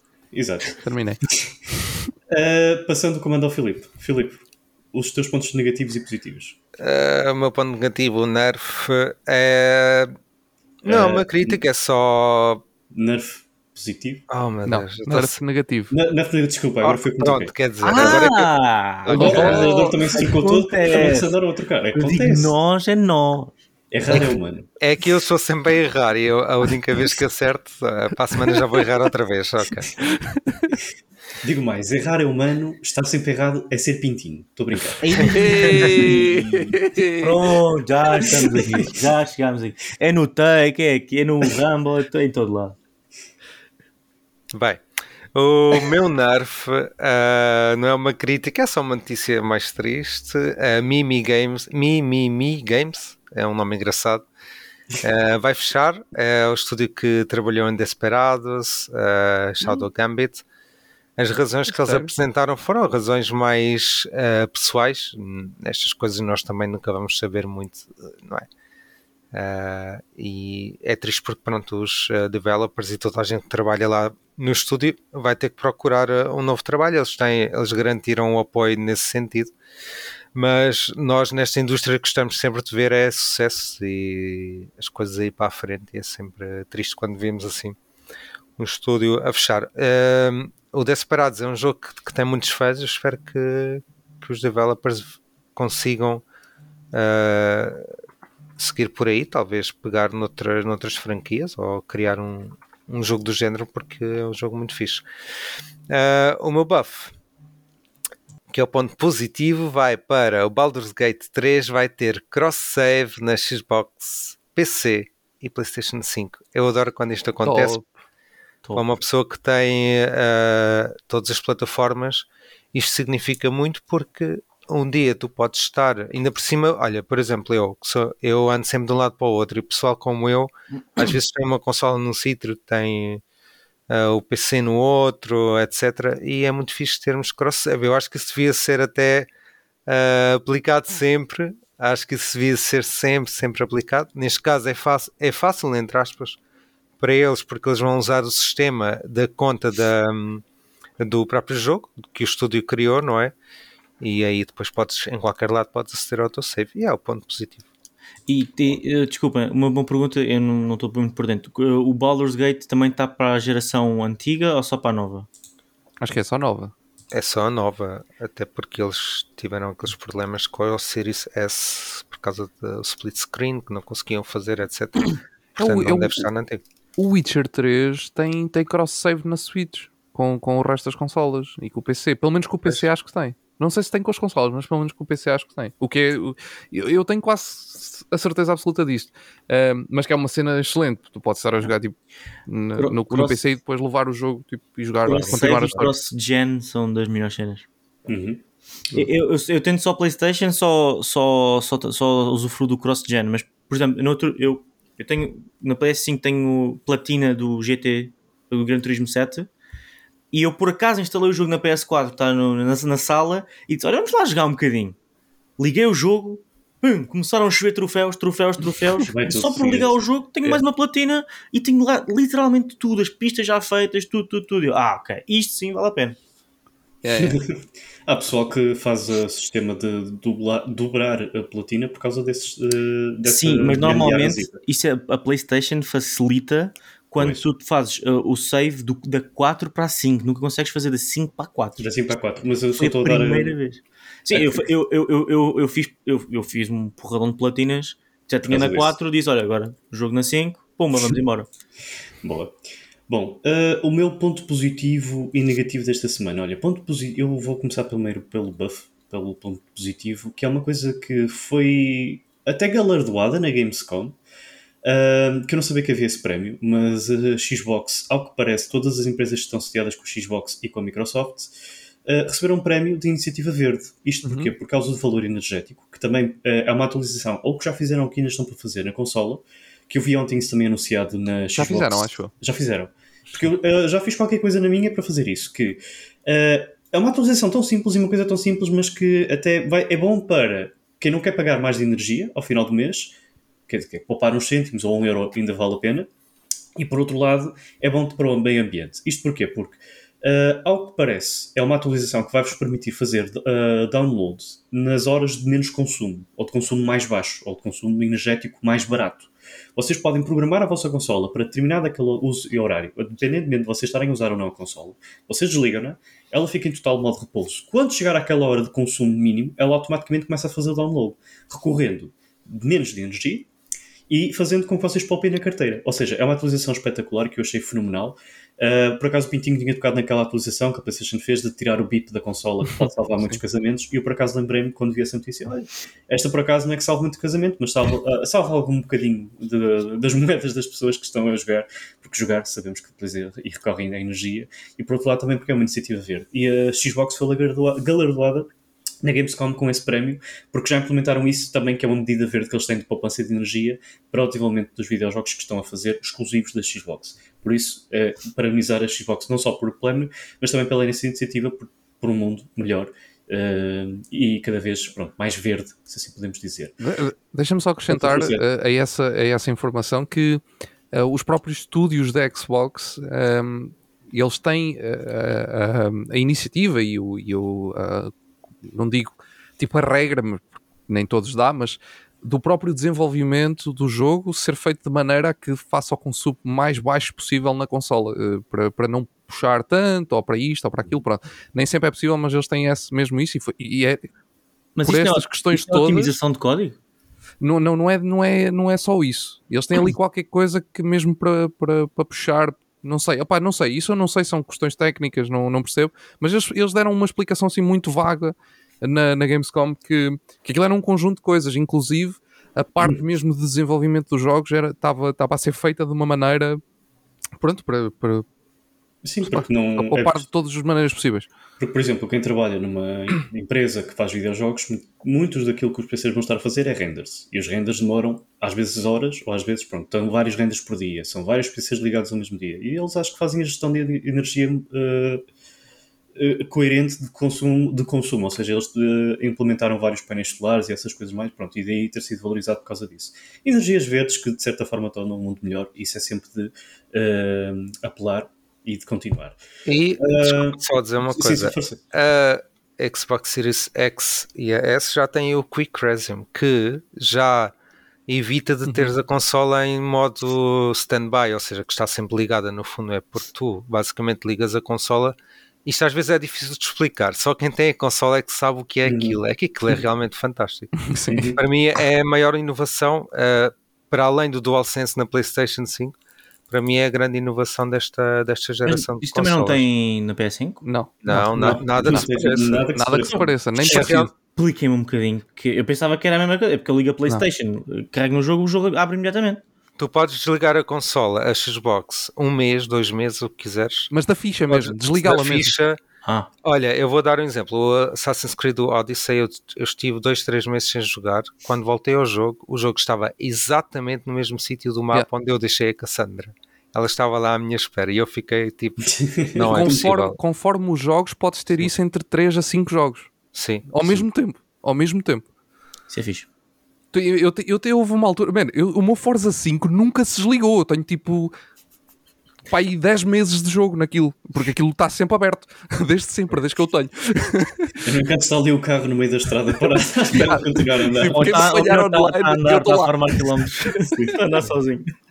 Opa, eh, muito bom. Mas realmente o Quick Resume foi uma das Yeah. grandes apostas da Xbox e é fixe. Eu também É já o muito bom. fiz. É muito Às bom. vezes passar, por exemplo, de um jogo online, que eu, eu, eu jogo muito, faço muitas vezes isso.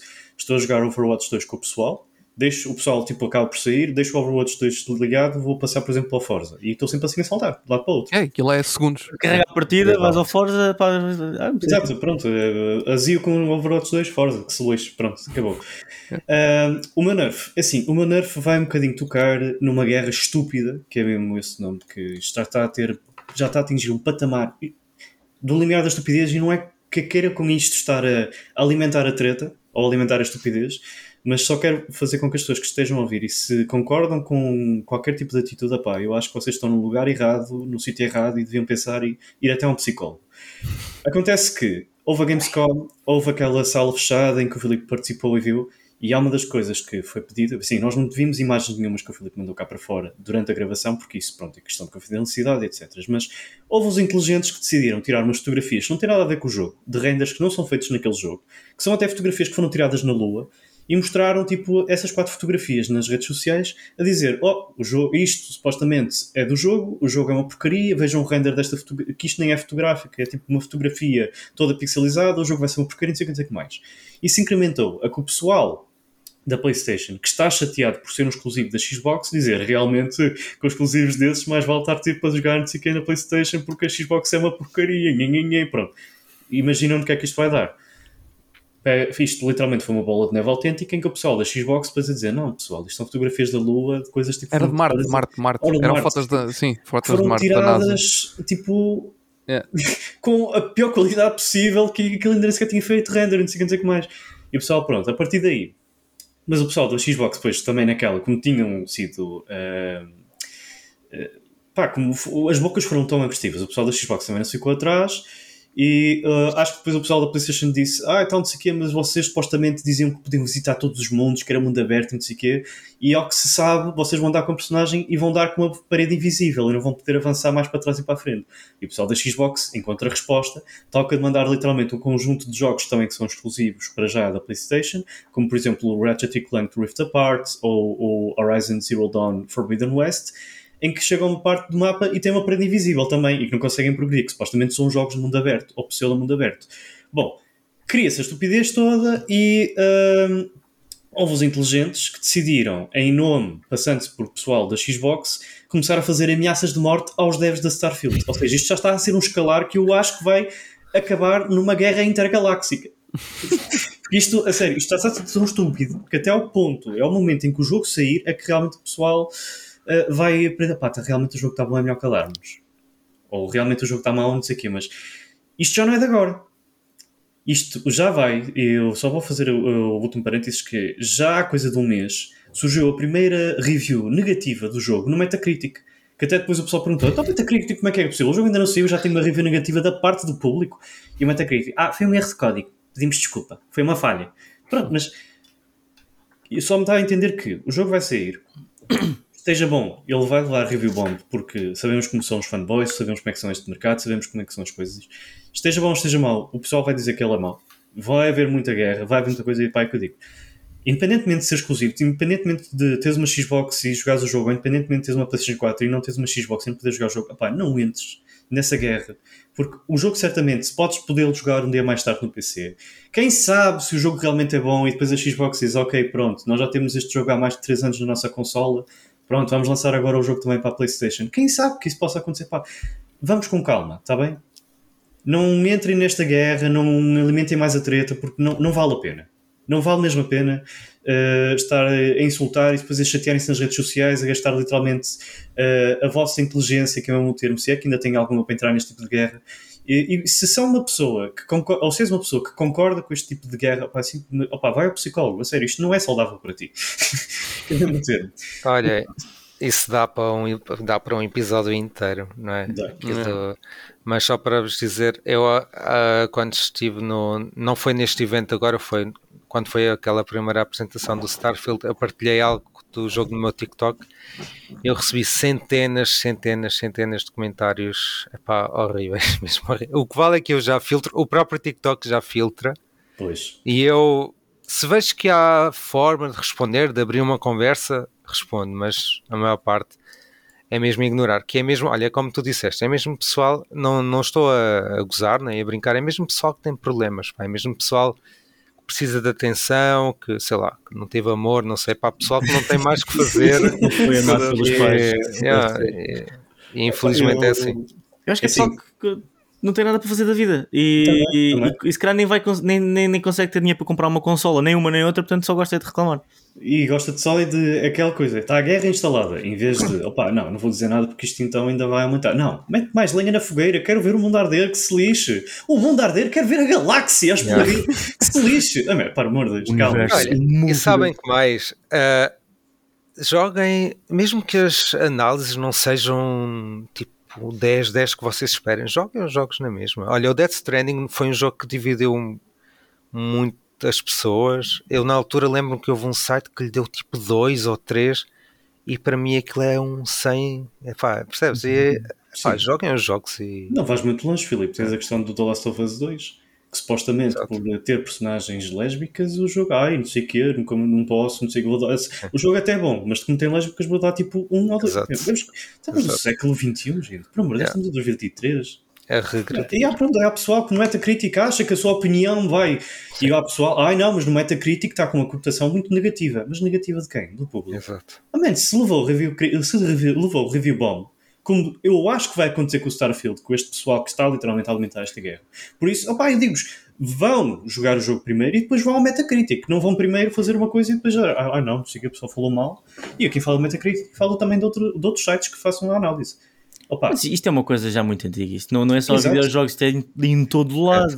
só E que tu eu podes dar review bombing de tudo e mais alguma coisa e pelas razões que te apetece. Por, aí está, porque não tens nada para fazer da vida Mas e podem gostas de ser Exato, mas podem, infelizmente, há essa cena do incendiário, mas infelizmente podem influenciar o mercado, porque há pessoas que se fiam realmente nessa questão do público, tanto para filmes como para séries, seja para o que for, até mesmo para livros.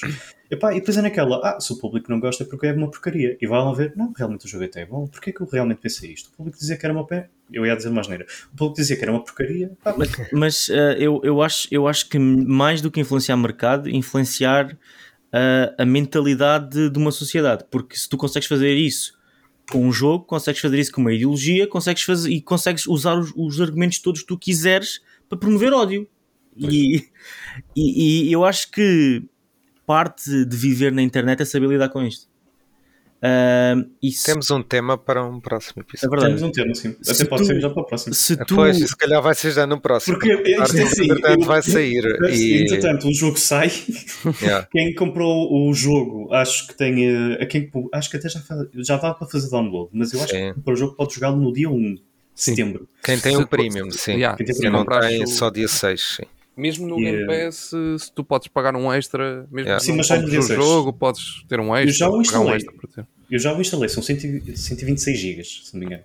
Pessoal, vão ser dias muito tóxicos online os que Hum. estão para chegar e opá, protejam-se disso. se estás online é porque não estás a jogar. E se não estás a jogar Pois, é porque estás exato. errado. Portanto, vai jogar, mas é Exato, vão jogar, não leiam, Lição do dia. não, não deem retweets nem nada, porque Yeah. o que essa gente quer é atenção. E quando se a gente ignorar. Pá, E não baseiem as, as, as vossas opiniões do que o Zé Manuel da esquina diz. Pá, criem, criem um círculo de pessoas que vocês confiem e, eventualmente provem vocês das cenas que querem. E, portanto, Tipo, este- Café Mais Geek estão a ver. Tipo, Café Mais este Geek, estás a ver? podcast, Este podcast, exatamente. yeah. Pá, discutam. Tipo, trust me, bro. Exato. Trust me, bro. Discutam, sauda- discutam de forma saudável e lembrem-se sempre: ódio causa rugas. E é que causa Ah, bom, passamos então às recomendações. O que foi isso, Felipe? Estava a confirmar. Não, não. Não, ninguém- Olha, como podem ver, ninguém tem rugas para já, estamos todos bem. Por isso, não temos ódio nenhum. Ah, bom, vamos então Já. fazer as recomendações do jogo para terminar com o podcast que ele já vai um bocadinho longo. É o nosso episódio mais longo. Eu acho que é. Tinha que ser quarto para o final do mês, tinha que arrebentar com tudo. Ah, Pintinho, recomendação do jogo que tens? Recomendação que eu tenho é o, o novo jogo do Telltale. Que acho que já falámos aqui do jogo, o Felipe também já, já jogou, já gostou, e- mas eu queria deixar a recomendação porque eu, esta semana que passou, joguei pela primeira vez, consegui finalmente. A Telltale finalmente deu-me uma chave europeia e não americana para, para sacar o jogo, e, hum, e tive a jogar os primeiros dois episódios e, e gostei do que vi. Acho que o- para quem conhece a Telltale, e eu sou grande fã da Telltale por causa da narração, do- dos finais diferentes, e também não vou mentir, acabas o jogo é uma platina fácil. Ah, curiosamente, este, este não é. Este não é. Este é fácil, mas tens que jogar o jogo mais vezes. É um É bocado, verdade, é um bocado é heavy rain. Heavy, heavy rain. Ok, ok. Reparem Ah, nisso mesmo, sim. Sim, Sim, porque eu estava tipo, opá, normalmente acabavas um episódio e tinhas logo todos os troféus. Ali não, tens que fazer a missão bónus, tens que ir a um sítio específico e já estive a ver, no final daquilo tens troféus específicos por personagens que ficam vivas ou não. E há muitos segredos também. Eu até achei que não tinha feito tudo e depois é que percebi, Sim. ok, eu, eu estes tenho são uma diferentes. pergunta. Por- visto que, que a equipa mudou, não é? Porque aquilo agora é uma empresa nova. Dentro do jogo, notaram isso? Sim, sim, sim, sim, era isso que eu queria também dizer, o meu segundo ponto, porque um, o, art style do Telltale era muito uh, assim, é- é um cartoon assim bastante específico. E tu Sim. ainda tens essa identidade, mas muito mais modelizado 3D, o que acho que honra o que a Telltale foi e vai num sentido que a Telltale, nova que a Telltale quer ir. Tanto E- que hoje eles ah, publicaram no Twitter a, a chamar a atenção para ah, o facto deste jogo ser mais realista nesse sentido, porque muita gente não gosta daquele art style mais, mais alternativo, Sim, digamos assim, e é Sim. engraçado que eles chamaram a atenção eu mesmo. por acaso adorei, eu, eu adorava esse Eu art style. também. Uh, mas e também a jogabilidade. A jogabilidade está mais aberta, está mais. aí Está, há missões secundárias, há uma missão secundária por episódio e há mais coisas a acontecer, mais informação para recolher. E, epá, e como este jogo se passa no espaço, eu, eu gostei tipo, de ver a profundidade do que é que estás literalmente no espaço a fazer coisas diferentes. Portanto, foi uma surpresa agradável. Tipo, não, não, o jogo não é 100% a minha praia.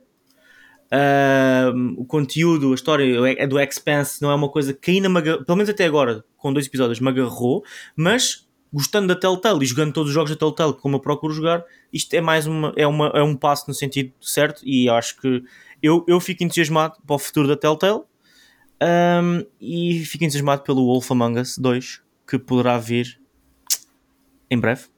Esperemos não. Já- agora, outra pergunta. Aquilo tem alguma coisa a ver com a série? Ou Tem, é, Tem, mesmo- é uma prequela neste caso. Ah, ok, ok. Portanto, não- Não... fazia ideia. Sim, não perdes Eu realmente- muito se eu não já tinha- visto. Eu nunca já vi a tinha- série, por exemplo. Também não. Eu já vi e, e eu, eu fiquei naquela, quando vi o nome, fiquei naquela. Será que isto. Porque a Telltale também sempre fez coisas licenciadas, não é? Eu fiquei naquela. Será que isto tem alguma coisa a ver? Ok, isso é fixe, isso é fixe.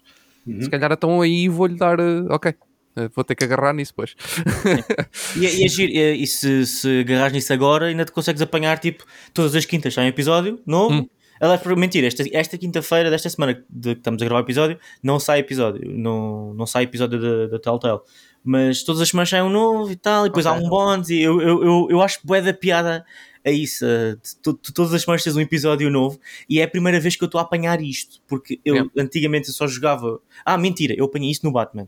O, o último Batman, o Enemy Within, eu consegui fazer isso. Mas eu, eu sempre, sempre joguei os jogos todos de seguida.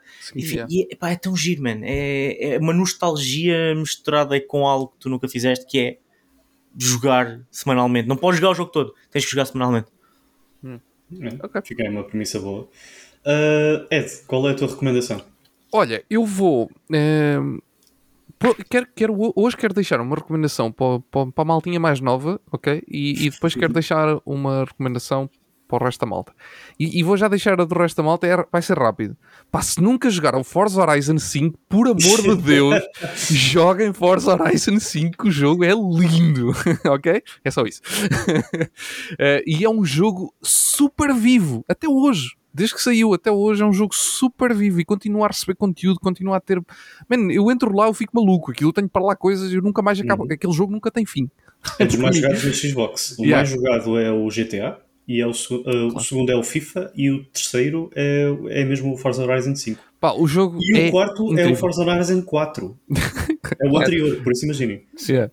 Até, É- eu, é- até eu joguei, de vez em quando vou lá e eu nem sou nada de jogos de carros. E Pá, mas o jogo é, é tão, divertido, é É isso, é É, bonito, é muito lindo o jogo. o jogo é tão Bastante. divertido, mesmo que tu não sejas mesmo propriamente jogador desse tipo de jogos, o jogo é tão divertido, é super arcade, é super fácil de jogar para quem quer que seja. Se quiserem meter um volante e jogarem mais assim também podem, também dá, também, também funciona. Mas, mas é super, epá, eu, adoro, eu adoro mesmo. É, para mim, aliás, no ano que ele saiu, para mim era o, era o GOTY, era o jogo do ano. Uh, se, se bem me recordo, e ele, e ele não e ele nem sequer foi nomeado no- nos Game Awards porque segundo, segundo uh, cenas nos jogos de carros não, não vale. O meu amigo Eh, Jeff, ou Joff, eh, Yeah. Jeff Keighley. Meu Deus. Bom, agora Mas- já é meu amigo, já estive lá com ele na mesma sala. Já jantaste com ele. Quase, é para o ar. um, e o meu, o meu, a minha recomendação para os mais novinhos. Eu estive a jogar um, um joguinho que saiu agora na- há uns dias, um, que é o Smurfs Kart, ok? E aquilo é dentro deste. Eu não sei se conhecem, mas eh, o- aliás, o Pintinho sabe, sabe o que é que é. Saiu um jogo dos Smurfs de plataforma já há relativamente dois anos, se calhar três, pá, aí, não sei, não faço ideia. Alguns. Sim. Tu já estavas na equipa, porque foste tu que fizeste a análise. não te estamos a ouvir.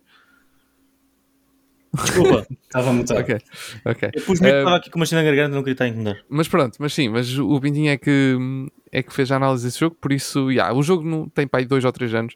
Ahm, agora vai ser um segundo, mas antes de sair o segundo, saiu agora o de cartas. É assim, o jogo não, é, não tem muita coisa, ok? Não, é- não, não é tipo Mario Kart 8 que tem tipo um milhão de pistas, n- nem pouco mais ou menos. É um jogo quase, vamos dizer que é quase o Mario 64, vai, em termos de conteúdo, do segundo Super Mario Kart.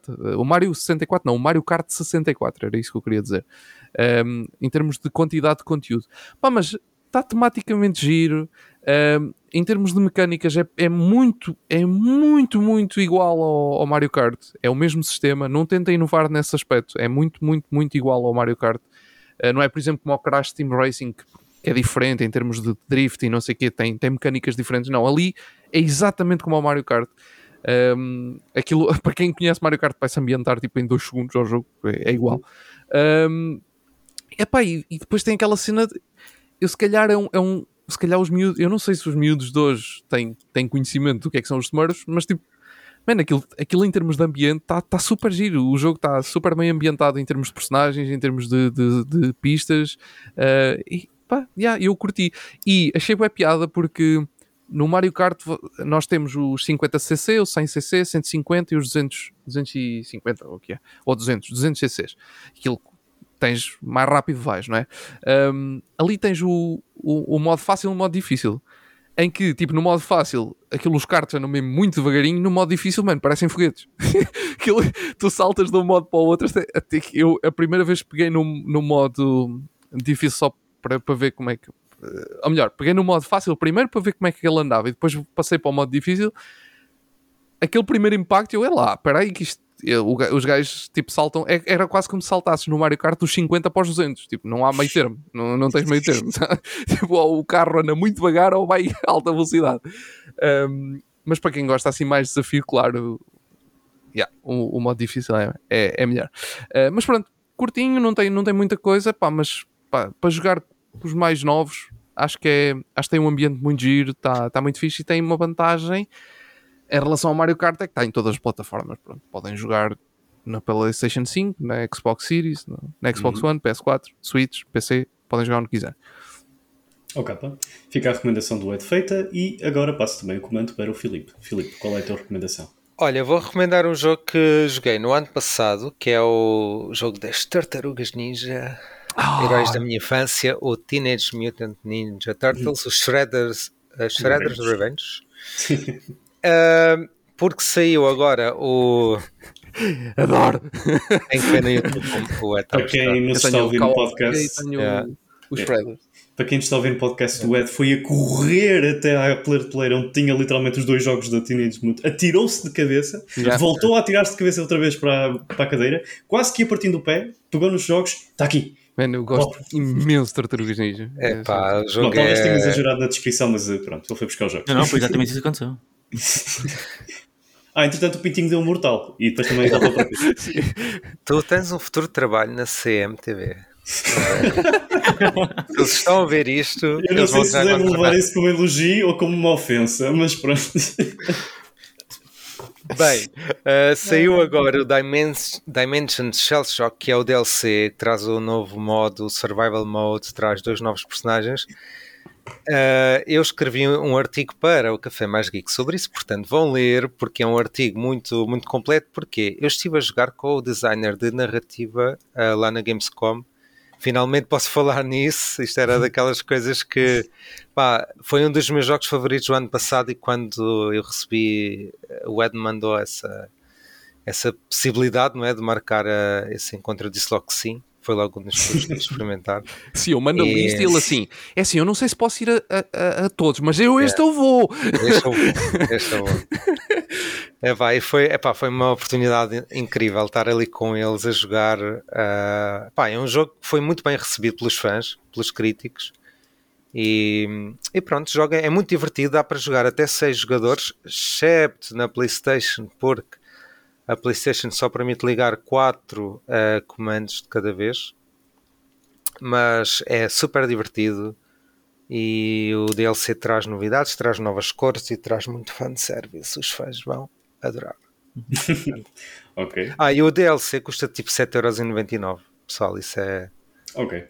é tipo. O Flip é paga, pessoal. O Flip paga. Man.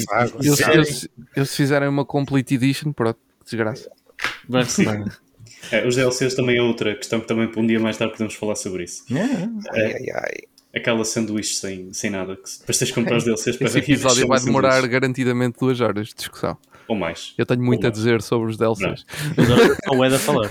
Bom saber, bom saber. Sim, duas horas comigo a falar só. Só. Bom, eh, a minha recomendação é de um jogo que saiu no dia 29 de agosto. Sempre estamos a gravar esta quinta-feira, podia dizer ontem, mas o pessoal ficava à toa porque isto sai ao- aos domingos. Uh, saiu no dia 29, está disponível no PlayStation Plus. Essen- não é o Essential, é o. Qual é o Premium. Ou extra, extra, extra. Não, é o Extra, o Extra, e também está disponível no Game Pass desde o dia 1. Também posso dizer dia 1, mas também foi na, eh, na, P- na PlayStation Plus, por isso, tanto um Ah, é. Ah, É o, o Sea of Stars. Yeah, yeah. Uh, Está disponível na Switch, disponível na PlayStation, disponível na Xbox uh, e também disponível no PC. Uh, que, uh, é um jogo turn-based combat, todo o pixel art, pixel art do mais bonito que eu já vi, que faz uma. opá, é uma ode triunfal aos pixel arts de 16 bits. Para quem adora esse tipo de estilo, é, eles têm muito cuidado com a questão da luz e da, da sombra, porque é muito importante também as sessões do dia e da noite no jogo. Uh, é um jogo um, interessantíssimo do ponto de vista narrativo. Não vou dizer que é clichê, porque também tem que tocar em alguns aspectos clichê, que é os heróis que têm que salvar literalmente a humanidade e o cosmos, mas um, tem sido muito bem recebido.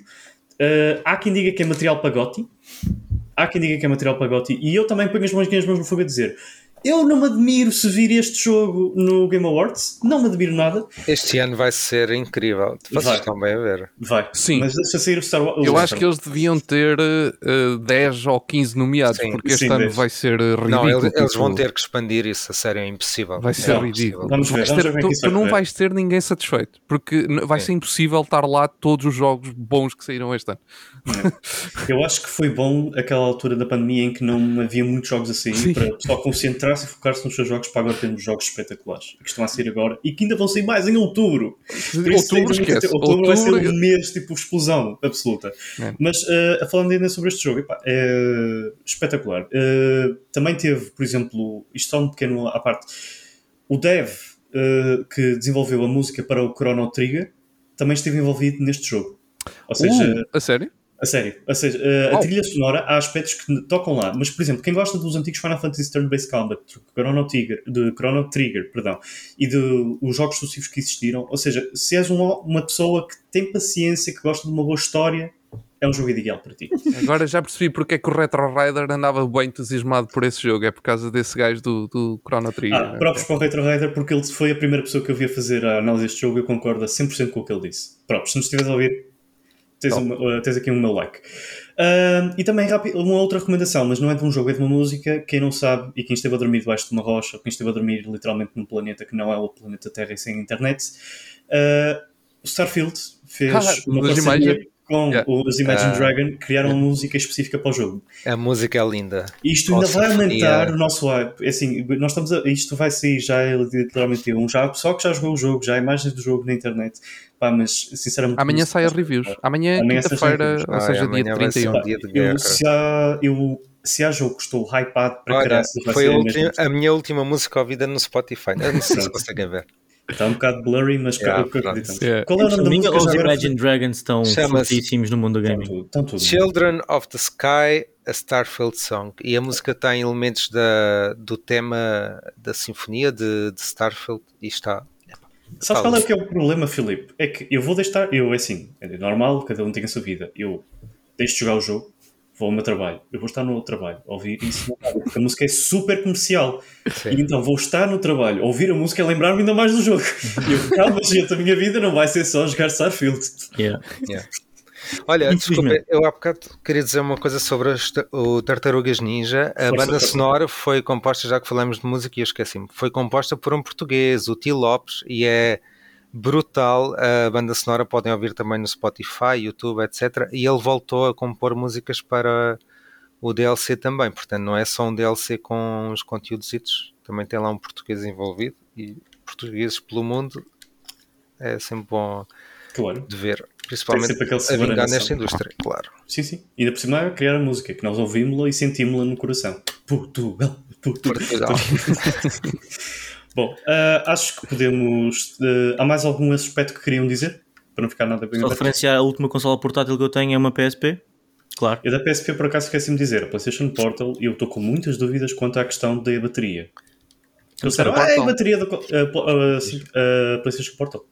Sim, sim. A nova consola que supostamente vai sair, que não é uma consola, é supostamente, eh, fiquei com muitas dúvidas quanto. Vi o review, eh, acho que se virem o review da, que a IGN fez, oficial, eh, à consola, eles falam tudo menos do, do tempo de vida da bateria. E a única garantia que nós tivemos, por exemplo, que se formos pesquisar, eh, é literalmente o, a questão de a bateria que, se, que vai ter o mesmo tempo que o, com o comando, mas isso depende de muita coisa. Mas eu acho que é aquela zona cinzento para aquilo. Bom, uh, terminando agora com o, o, o podcast, uh, podemos terminar aqui com o podcast. Bom, uh, foi um prazer ouvir-vos, foi, uh, foi um prazer de certa forma também constar para quem nos está a ouvir e a ver uh, no YouTube. Opa, muito obrigado por terem estado aqui connosco até ao final. Uh, e já sabem, todos os domingos, Multiplayer Rumble. Tchau, pessoal, e até para a semana. Tchau! Beijinhos. Rumble!